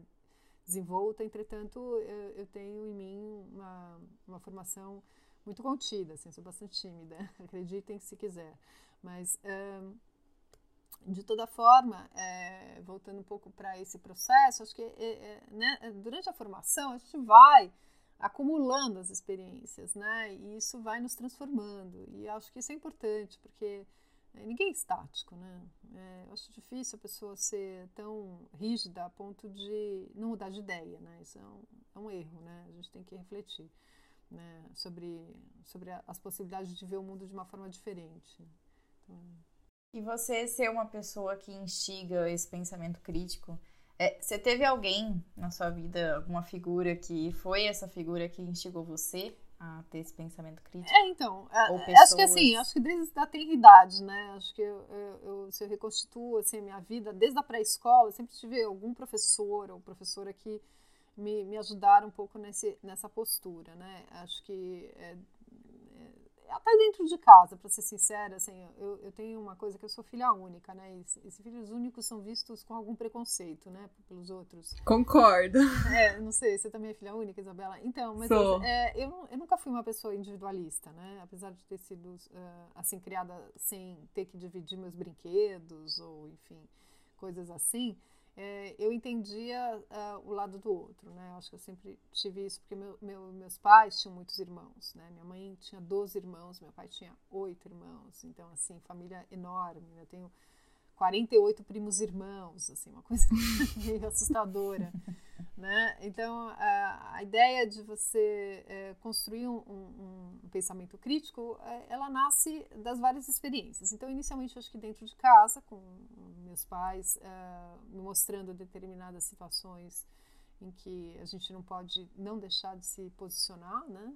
Depois na escola, assim, é, eu acho que eu contei também para alguns de vocês, minha mãe era portuguesa, né? Então eu quando em 1975 eu fui a Portugal pela primeira vez, foi depois da Revolução dos Cravos, né, em 74, né, depois de um período que Salazar foi ditador durante muitos anos. Então minha mãe voltou a Portugal depois de mais de 20 anos sem estar lá. E a gente teve um período mais estendido, né, de visita. E eu estava na pré-escola, voltei com sotaque, né? então era bonitinha, era uma menina pequenina que falava assim, com sotaquinho engraçado e tal. Mas assim, era motivo de riso dos coleguinhas, né? E aí eu comecei a ficar meio chateada, era tímida, ficava isolada tal. E a professora foi muito importante nessa hora, me mostrando que ser diferente não era ruim, que ser diferente era uma coisa que a gente tinha que, que saber lidar, que os outros tinham que olhar para o diferente com com acolhimento. Então, essa, é, esse pensamento crítico, ele é formado por várias experiências, né? Eu acho que, e aí, mais adiante, assim, eu também, mais adiante, eu também via é, como a gente constrói a imagem do outro, né? Então, assim, eu tinha essa coisa de ser bom aluno, então era vista como alguém que não podia nunca errar, né? Aí, um dia eu não fiz a minha lição de casa, eu tirei um zero, porque não fiz a redação, né? Então, essa professora me deu uma bronca pública, né? Assim, e ela me amava, me adorava, mas adorava ela, mas ela falou: "Como você não fez? Você é o exemplo", né? E a gente começa a falar: "Pô, mas espera aí, não é bem assim, né? A gente também é, pode errar, né? E tem que olhar é, de uma forma mais humanizada para isso e, enfim, e acho que isso é, é importante. E sem dúvida nenhuma, essa essa formação no segundo grau é, dessa escola, desse movimento, né? Porque não é só uma escola. United World Colleges é um movimento. Nós, depois de formados, formamos uma que chamava na época network, era uma coisa muito original, mas hoje em dia qualquer coisa é network, mas era uma rede, né, de ex-alunos é, que, que tem uma certa solidariedade é, internacional presente, né, e que a gente discute e promove, é, enfim, é, dentro do possível, algumas ações, né, para mitigar, né, no mínimo mitigar, vamos dizer assim, é, situações extremas, né? Então, a postura é, de cada um de nós que, que introjeta, né, essa essa filosofia, né, da, da colaboração, do compromisso com o coletivo, fica presente, seja lá qual atividade que a gente faça, né? Então, acho que assim é, tem gente que a gente brinca, né? Porque tem uma ex-aluna que virou astronauta e ministra no Canadá, né? Então a gente fala assim, pô, a gente não precisa ser astronauta, mas a gente pode ajudá-la na nossa comunidade, né? então, assim, não é todo mundo que vira um superstar, né? Mas é, a filosofia da escola é um pouco essa e isso, sem dúvida nenhuma, tem uma repercussão em mim. É... Acho que é um acúmulo de vivências, Sem então, dúvida. né, que a gente vai formando. Sem dúvida, Lívia. E, e sempre vai estar formando, não é que você parou e estagnou, Claro né? que Tá não. sempre formando É, esses pensamentos. É, sem dúvida. E assim, todas as experiências profissionais, né? Eu, eu falei da minha chefe, da Irene, falei é, do, do Lefebvre como um chefe também, e depois um orientador. É, falei do, do próprio professor Cândido, falei do Jorge Wilhelm, que foi fundamental. Ele, para mim, foi um condutor, é, assim, um, um agente inspirador da minha atuação profissional, né? sem o drama, né? Porque assim muitas vezes ele, é, as pessoas são classificadas, né? Ah, porque fulano está mais alinhado com esse partido político, ou com essa linha de ação, ou com... mas acho que a gente tem que ser polivalente, né? É, então, sem dúvida nenhuma, a gente tem aí uma, uma, uma série de influências, né, para formar nossa nosso posicionamento, né? E todos esses indivíduos, mas muitos outros, né, que também ficaram aqui obliterados pela minha ausência de menção eh, me ajudaram nessa formação crítica do pensamento. E assim, de alguma maneira, eu, eu espero estar cutucando um pouco vocês, mas não sou a única, certamente não sou. Se a gente conversa com os outros professores, certamente vocês também vão construindo aí um, um olhar mais crítico sobre a realidade, né? Essa é a expectativa. Ah, sim, em várias aulas. É, é como se fosse uma, uma grande tela, né? Em que cada um vem e mancha um pouquinho de tinta e vai deixando um pouco ali. Então essas pessoas que a gente vai encontrando ao longo dessa caminhada é, vão causando esse impacto na gente, né? Vão deixando essas manchas e a gente vai aprendendo com elas. E, assim, o papel de cada uma individualmente, ainda que sejam muitas, é muito representativo, né? Na individualidade. A gente carrega isso para si, assim como as pessoas que te marcaram foram importantes, a gente vai carregar os professores e você que nos marcaram como pessoas importantes, né? E nesse contexto eu pergunto da onde veio essa, essa paixão por ensinar, né? Porque que você é uma pessoa é, é, proativa para movimentar e fazer acontecer já é visível. Mas é, eu acho que ensinar tem uma concepção além disso, que é a ideia de transmitir, se comunicar com o outro e passar aquilo, né? Então é uma coisa interessante. Então, mas aí, aí eu acho que assim, o, a sensibilização, né, é, Eric, é isso, né? A gente humanizar as relações, né? Primeira coisa, acho que assim, é, é você tratar todo mundo como outro ser humano que é diferente de você, mas não, não é alguém que merece mais ou menos em termos de acesso, de carinho, de respeito, né? Então, ah, sensibilizar do ponto de vista ah, de cativar né, ah, o interesse. Então, é, é muito isso, né? Mas eu, eu, eu não sei, é, ser um educador não, não é só transmitir, mas é também receber, né? Então, quando a pessoa não está aberta a, a interagir e receber, eu acho que fica mais bloqueada a relação. Então, eu aprendo muito com vocês, né? Com todos os alunos, é, e, e não é, não é uma uma colocação hipócrita, não. É verdade, aprendo todo dia, hoje mesmo já aprendi coisas. Todo dia, todo dia que eu interajo com os alunos eu aprendo alguma coisa. E tem que ser assim. É uma, uma ponte de, de mão dupla, né? A gente, nesse processo de ensino-aprendizagem, é, não, não, não tem aí uma. uma uma corre... não é, é bionívoco o negócio, sabe, matemática? É, eu sempre gostei desse negócio bionívoco, né? Você, você vai nos dois lados, né? Você não, não tem, não tem, não é unidirecional, né? Então, é, acho que é até por isso que eu acho complicado às vezes nesse processo de digitalização da, do conhecimento, né? Eu vejo muita gente, né, que fala assim, não, os meus próprios filhos, isso me revolta. É, ah, mas você não está prestando atenção da aula? Ah, não, depois eu vejo, fica gravado. Ou, ah, é, não, depois eu vejo no YouTube explicar, sei lá, cálculo fatorial, diabo, sei lá, o que, que vai ver no YouTube, mas é, aí você não, não tem a troca, né? Quando você interage com algo que está um produto uh, pronto, você não constrói a ponte. A, a gente dá aula, a, a, Isabela vai ter essa experiência como futura monitora em UrbB, quando a gente dá aula para duas turmas diferentes na mesma semana, as aulas são diferentes. O conteúdo que brotou das discussões na quarta-feira foi diferente do conteúdo que brotou hoje, sexta-feira, na discussão da manhã.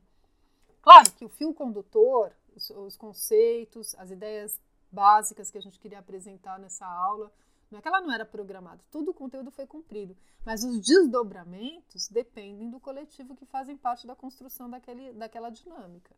Então, é, eu acredito no, na construção do conhecimento coletivo e acho que é esse o grande encantamento que eu tenho por ensinar, porque eu acho que eu não só ensino, mas eu aprendo, né? Então, é, eu acho que os alunos que, que, que, são atentos a isso vão valorizando os professores que se colocam dessa forma. Né? Não digo que não tem alguns professores que sejam mais, não digo a PUC, eu digo universalmente, né, de forma geral. Não, não digo que não existam professores que sejam rígidos a ponto de achar que eles são os detentores do conhecimento e a função deles é só transmitir o que eles sabem, né? Possivelmente existam pessoas assim, mas que já são um pouco defasadas, né, do que é ah, o processo mais contemporâneo de ensino e aprendizagem. Então, enfim, espero realmente, agradeço essa essa sua leitura me conforta, né? Pensar que é, você acha que eu tenho essa, essa disponibilidade aí presente, né? Ô, Mônica, agora a gente vai fazer um, um quadro com você que também vai ser uma troca, mas é tipo um bate-bola, que é o quadro Sai de Cima do Muro de Arrimo. Sei! Chama a vinheta. O nome é bom, o nome é bom. É.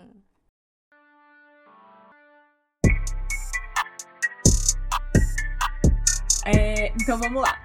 Lecionário TFG ou no primeiro ano? Primeiro ano. Se fosse possível visitar um projeto amanhã, onde você iria? Eu iria para Inhotim. Hum, uma cidade ideal.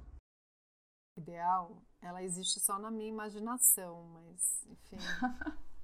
é difícil. Eu quero uma cidade ideal para todos. Eu quero que, que todos tenham acesso a todas as necessidades básicas e que, enfim, ninguém fique excluído dela. Mas essa é uma cidade ideal que realmente ainda tem que ser construída. Né?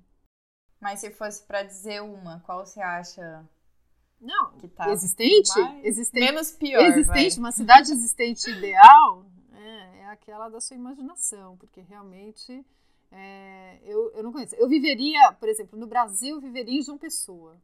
Né? Agora, por quê? Porque eu sou uma maluca pela luz né, que brilha ali naquela parte, naquele, naquela latitude, porque o clima é estável, né? porque as praias são lindas, porque, enfim, coisas assim inexplicáveis. Agora, João Pessoa é uma das cidades mais violentas do mundo, do, do, Brasil, né? Assim, em termos de ocorrências policiais e coisas assim. Então, assim, é ideal? Não, não é ideal, né? É, assim, Rio de Janeiro é ideal? Não, esse, esse, confronto com a desigualdade no cotidiano não é ideal, mas morar na Zona Sul é um sonho infantil, né? Assim, é, agora você vai falar, não, vou morar no Rio, vou morar no Meier? Não, obrigada, né? É, assim, então, a, a, objetivamente, assim, é, eu, eu já morei uma parte da minha vida em Oslo. e Oslo é, é, assim, o mais próximo do ideal, idealizado por muitos, né? mas também é, a temperatura no inverno é bem baixa, viu? E a luz dura pouco, então não é tão ideal. Então, assim, realmente eu posso encontrar é, características que levam a gente a uma ilusão é, do ideal e outras que, que vão rebater essa possibilidade. Mas, enfim, eu não respondi, né? Não vou, vou ficar no muro de arrimo, que ele não caia. Vai, vamos lá. Tá bom. Qual cidade no Brasil que mais precisa de intervenção? Essa é. Não, eu não sei se qual precisa de mais intervenção, mas se você fosse me perguntar em qual eu gostaria de atuar, e que é difícil, hein? É Salvador. E eu digo que Salvador eu conheci é, muito bem na época que eu trabalhei também numa consultoria para equacionar o impacto da Ford, que estava se estabelecendo ali no Paulo de Camaçari e que tinha uma grande uh, expectativa de transformação estrutural de toda a região metropolitana de Salvador. Então, eu estudei toda a região metropolitana, né? a gente foi contratado pelo governo do estado da Bahia, né? na época eu trabalhava com o Jorge Wilhelm e equipe, e foi uma experiência marcante. E agora que a Ford desmontou a fábrica, né? eu adoraria voltar a trabalhar em Salvador, que é uma cidade extremamente intrigante, né? e que conserva é, em seu território toda a desigualdade construída ao longo dos séculos, né, da formação do Brasil, né? Enfim. o que há de pior e melhor nas grandes cidades. Citar uma coisinha. É, o que há de pior é a desigualdade e o que há de melhor é a diversidade. Isso eu não tenho dúvida. Acho que é uma boa resposta pronta que eu tenho. Nossa, e falando do Jorge Wilhelm, que você comentou bastante aqui no episódio, ele colocou numa entrevista que foi feita a mesma pergunta para ele, e ele colocou o de pior também, a desigualdade. E de melhor ele coloca oportunidade. Oportunidades, é. Oportunidades, sem dúvida, é o que atrai as pessoas para a grande cidade, né? Uhum. E para fechar esse, esse quadro né, com chave de ouro, definir o conceito de urbanismo em uma frase. Ai, puxa vida, essa você me pegou, né? É, urbanismo, é... urbanismo em uma frase. Eu acho que é, é, toda a intencionalidade de transformar o espaço em algo que seja de proveito coletivo, né? E que, enfim, é, reconheça a diversidade e ao mesmo tempo ofereça de forma equilibrada e equitativa, né? As oportunidades a todos. Enfim, mas difícil falar isso de baixo pronto, hein? Mas arrasou. Nossa, mas resumiu bem, é, então.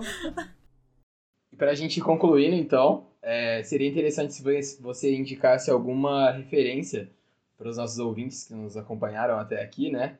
É, e essa referência pode variar entre um filme, um livro, uma música, um projeto, vai ficar de acordo com seu critério. Ai, mas Deus. que seja algo que você tenha acompanhado recentemente. Olha, é, é assim, é, se você me perguntar isso hoje, pelo tamanho, eu vou dar várias respostas diferentes, mas assim, então vamos lá. É, eu, eu, essa semana eu falei de um filme que eu já vi bastante tempo, que chama Doze Macacos.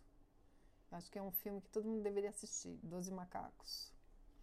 Essa semana, não, a semana passada, eu propus para os alunos do primeiro ano assistirem Cinco Vezes Favela que é um filme de 1962, com cinco episódios de cineastas brasileiros icônicos. É, e é fundamental para a gente compreender como esse, esse processo da construção da desigualdade, das relações de disputa na cidade se consolidam há, né, há muito tempo. É. Desse filme, você sabe que foi feito um agora recente, sim. que é como se fosse uma versão 2.0, que é cinco vezes favela, agora feito nós por nós mesmos, mesmos. Sim, e que é da Globoplay, que eu não assino, então eu nunca pude assistir, eu lamento. Mas se vocês conseguirem, ah, não vou nem falar aqui a público, se vocês conseguirem hackear e distribuir, tô aqui. Enfim, tô brincando. Mas a Globo vai passar em algum momento, suponho, na TV aberta. Mas, uh, sim, eu, eu, eu sei disso. Uh, bom, isso em termos de filme, mas assim, eu teria paixão de criar um, uma disciplina, se eu pudesse re ressuscitar, assim, que eu acho que já teve até na PUC, acho que era o Dene, Benfatti, não sei mais quem, é, que dava uma disciplina de arquitetura e cidade, né? Eu tive a oportunidade de fazer uma disciplina na pós-graduação da USP, na ECA, né? Que é a Escola de Comunicação e Artes, em que a então minha orientadora, a professora Regina Meyer, é, lecionava junto com a professora Marta Dora e o, o que era, na época, o orientador do meu atual e sempre marido, é, que era o Jean-Claude Bernardet. O Jean-Claude Bernardet é um roteirista extremamente conceituado, era professor da ECA, e eles fizeram essa disciplina conjunta entre as duas unidades de pós-graduação, da FAUSP e da ECA, na USP para discutir cinema e cidade. Então, foi uma experiência magnífica, adoraria compartilhar isso com vocês.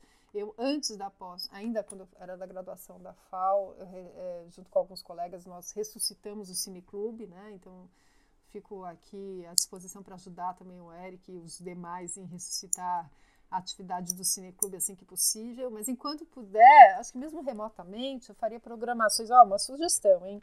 Vocês podiam propor assim na pauta, ó, essa semana, o filme da semana é X, aí no dia Y a gente se reúne virtualmente para discutir. Aí convida cada vez um, um interlocutor aí para ir comentando o filme. Isso pode ser enquanto atividade remota, eu tô topando, assim, se vocês toparem, eu, eu tô dentro, assim. E, de qualquer maneira, é, bom, isso a gente falou de cinema, né? Eu, eu tô louca para voltar ao teatro, né? Eu gosto muito de teatro e eu faço aniversário semana que vem, vai ser meu presente de aniversário. Vou me dar de presente uma ida ao teatro. Eu tô, assim, emocionada, mas a gente vai fazer essa, essa, essa como se diz isso? essa extravagância, extravagância de ir pessoalmente ao teatro, coisa que a gente fazia quase que semanalmente e agora há mais de um ano e meio a gente não vai. É, então, assim, eu sou fã do grupo Tapa. Né? O grupo Tapa é um grupo de São Paulo, carioca de origem, mas que se estabeleceu e tem atividade em São Paulo e, e monta muitos clássicos, né? E entre eles os russos, que eu adoro. Então, acho que vale a pena a gente visitar o teatro de vez em quando. Eles têm feito espetáculos remotos, que eu também assisto, que também acho interessante. É, no aspecto das referências, né, Erika, é tudo muito multifacetado, né? A minha, a minha defasagem maior é na música, né? O brinco, assim, que eu parei nos anos 80, né? Eu escuto, assim, desde os 60, né? Escuto Beatles, lá, lá, né? E parei em Dire Straits, né? E dali pra frente tudo é novidade para mim. Então eu, eu aprendo, às vezes, com meus filhos algumas outras referências, mas o meu negócio é música até os anos 80. Então eu não tenho muito o que ajudar aí nas, nas perspectivas de reflexão sobre a música contemporânea. É, tem um grupo novo que eu acho muito divertido é, de música, isso porque eu conheço porque a menina é filha de uma grande amiga minha, uma amiga minha irmã, e ela canta numa banda que chama Abacaxepa. Vocês já ouviram falar? Abacaxepa, procura aí, é muito divertido. Eles, Abacaxepa? Abacaxepa, olha só. Então, é... Mas foi criado na. Pera, foi criado na pandemia? Não, é anterior. É. O nome dela é Bruna Alimonda, uma das meninas integrantes que eu conheço desde bebê, né? Então a gente vai ficando velho, mas eu sou fã dela.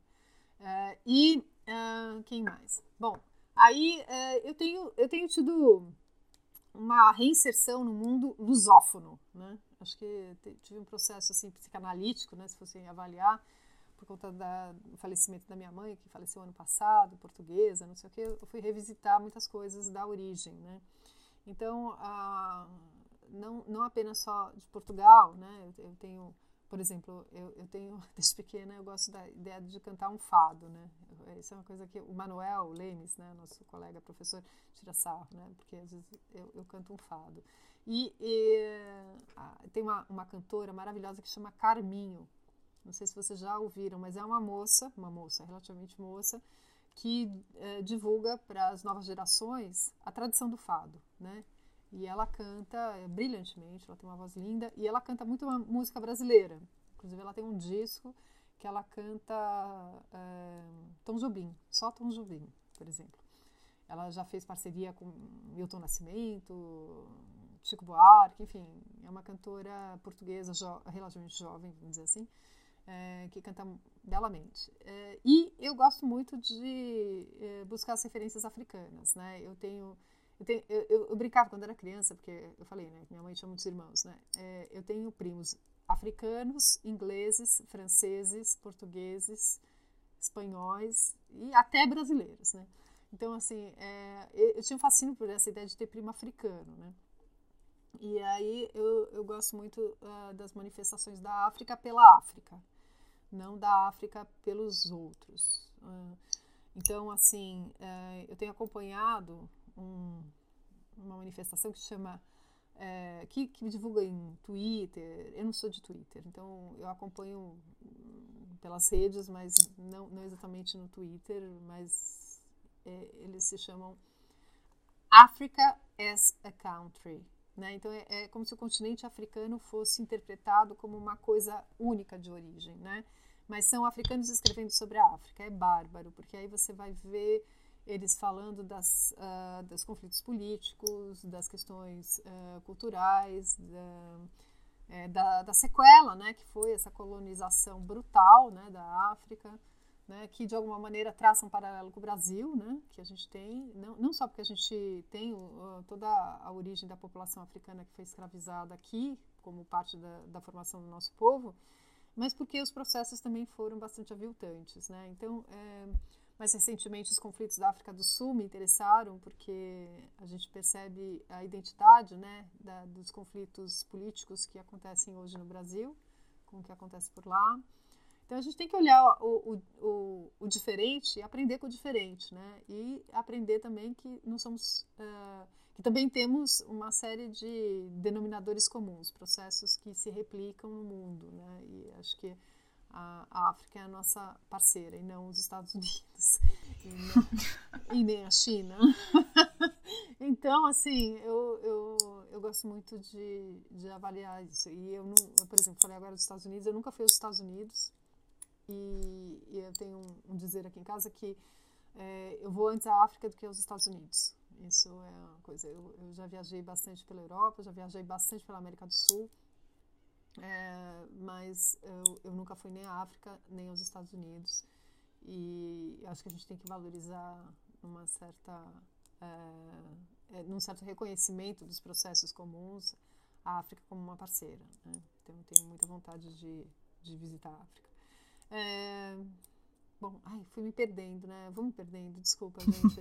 Aí, referências. Referências arquitetônicas eu não dei, né? Dou nas aulas, tá bom? Arquitetura, urbanismo, dou nas aulas, né? Exclusivo para quem está na aula. Essas são exclusivas. Mas, assim, sem dúvida nenhuma, eu, eu valorizo muito... Uh, a, a arquitetura produzida é, mais é, ligada ao, ao, ao, ambiente local, né? Então acho que mesmo uh, a, a, arquitetura que não tem emblema, né? Eu acho que ela tem muito valor, né? Então tem exemplares muito interessantes. É, acho que faz falta a gente conhecer é, mais produção internacional. Acho que as bienais uh, elas precisam também ser retomadas. A gente vislumbrar. Claro que somos todos assim. Eu sou especialmente fã da arquitetura escandinava. Na época da faculdade, falando de arquitetura, na época da faculdade eu era fascinada por Álvaro Alto, né? Eu achava que ah, aquilo era arquitetura, o resto, o resto era resto e tal. E a gente, uh, enfim, tem que tem que estudar, né? Tem que estudar. Acho que todo mundo tem que, que uh, aprender com as referências, né? E uh, aprender também em ser ousado, em conhecer né, novas técnicas, novos materiais e enfim, é, eu, eu, me dei de presente, outra coisa que eu já me dei de presente adiantado foi a revista Projetos sobre as arquitetas mulheres. Ela chegou, mas eu não tive tempo de abrir, que chegou ontem, hoje de manhã já dei aula e depois a gente começou essa conversa e ainda não abri. Tô, é, assim, tô louca para abrir a, a revista para ver qual que é. Nossa, legal. Eu acho que é, você deu bastante dica, com certeza dá para pegar algumas para assistir, outras para ouvir esse abacaxi que você É, vou, vou colocar, vou música. colocar, vou pegar, vou pegar com a Bruna. É. E... Vamos divulgar, né? É. E, e foi muito legal, Mônica. Foi muito legal esse espaço de conversa. Foi uma troca bem rica. Eu falo por mim, com certeza pelo Eric e pela Falco. E por todo mundo que deve estar escutando a gente, que é, chegou até aqui. Espero que, que todo mundo aproveite, né? Certamente eu deixei de falar de várias pessoas, né? Ah, só para não, não, não, dizer do vínculo da abacaxi, a, a, Bruna é neta da Janete Costa, que é uma super arquiteta pernambucana, carioca pernambucana, enfim, que transformou todo o olhar sobre a arte artesanal, né, valorizando os artesãos, trazendo para dentro dos espaços das casas ricas uma arte popular. Então, é assim, tá tudo ligado, né? O mundo tá todo conectado, tá tudo ligado. Tá tudo ligado. Gente, então, é, Espero que esses programas se reproduzam, né? E que a gente Vamos com força, a gente né? vá trocando. E ó, essa, esse papo de cinema virtual vai que rola, né? Vai que rola e eu tô, tô dentro. Vamos fazer sim. Tá bom? Então, tudo de bom. A gente agradece demais, né? É, acho que foi muito legal mesmo, foi um papo bem interessante. É, eu gostaria de lembrar que no período atual que estamos, né? É, a nossa faixa etária está sendo vacinada, então pensar na temporalidade. Graças nesse, a Deus em tudo isso que tem acontecido, né? Eu acho que isso é um grande marco é, no tempo, bem na época que a gente está gravando esse podcast, e isso vai ser lembrado por um longo tempo. Então, uma grande conquista né, da saúde, do SUS, Sistema Público e Único de Saúde. E que a gente monte um sistema único, um sistema único que seja do serviço de arquitetura. Essa é a meta de vocês como geração. Essa é a meta. Entendeu? Essa é a meta. É, essa é a meta, né? A gente vai ter que formar um serviço público de atendimento arquitetônico urbanístico aí. Vamos lá. Mas é isso, Eric. Espero que o próximo episódio que a gente gravar, a gente já esteja com notícias muito melhores cada vez mais. E então é isso, gente. Muito obrigado vocês dois também, Eric e Falco. E obrigada a todo mundo que escutou a gente até aqui. Até o próximo podcast. Tchau, gente. Obrigada pela oportunidade.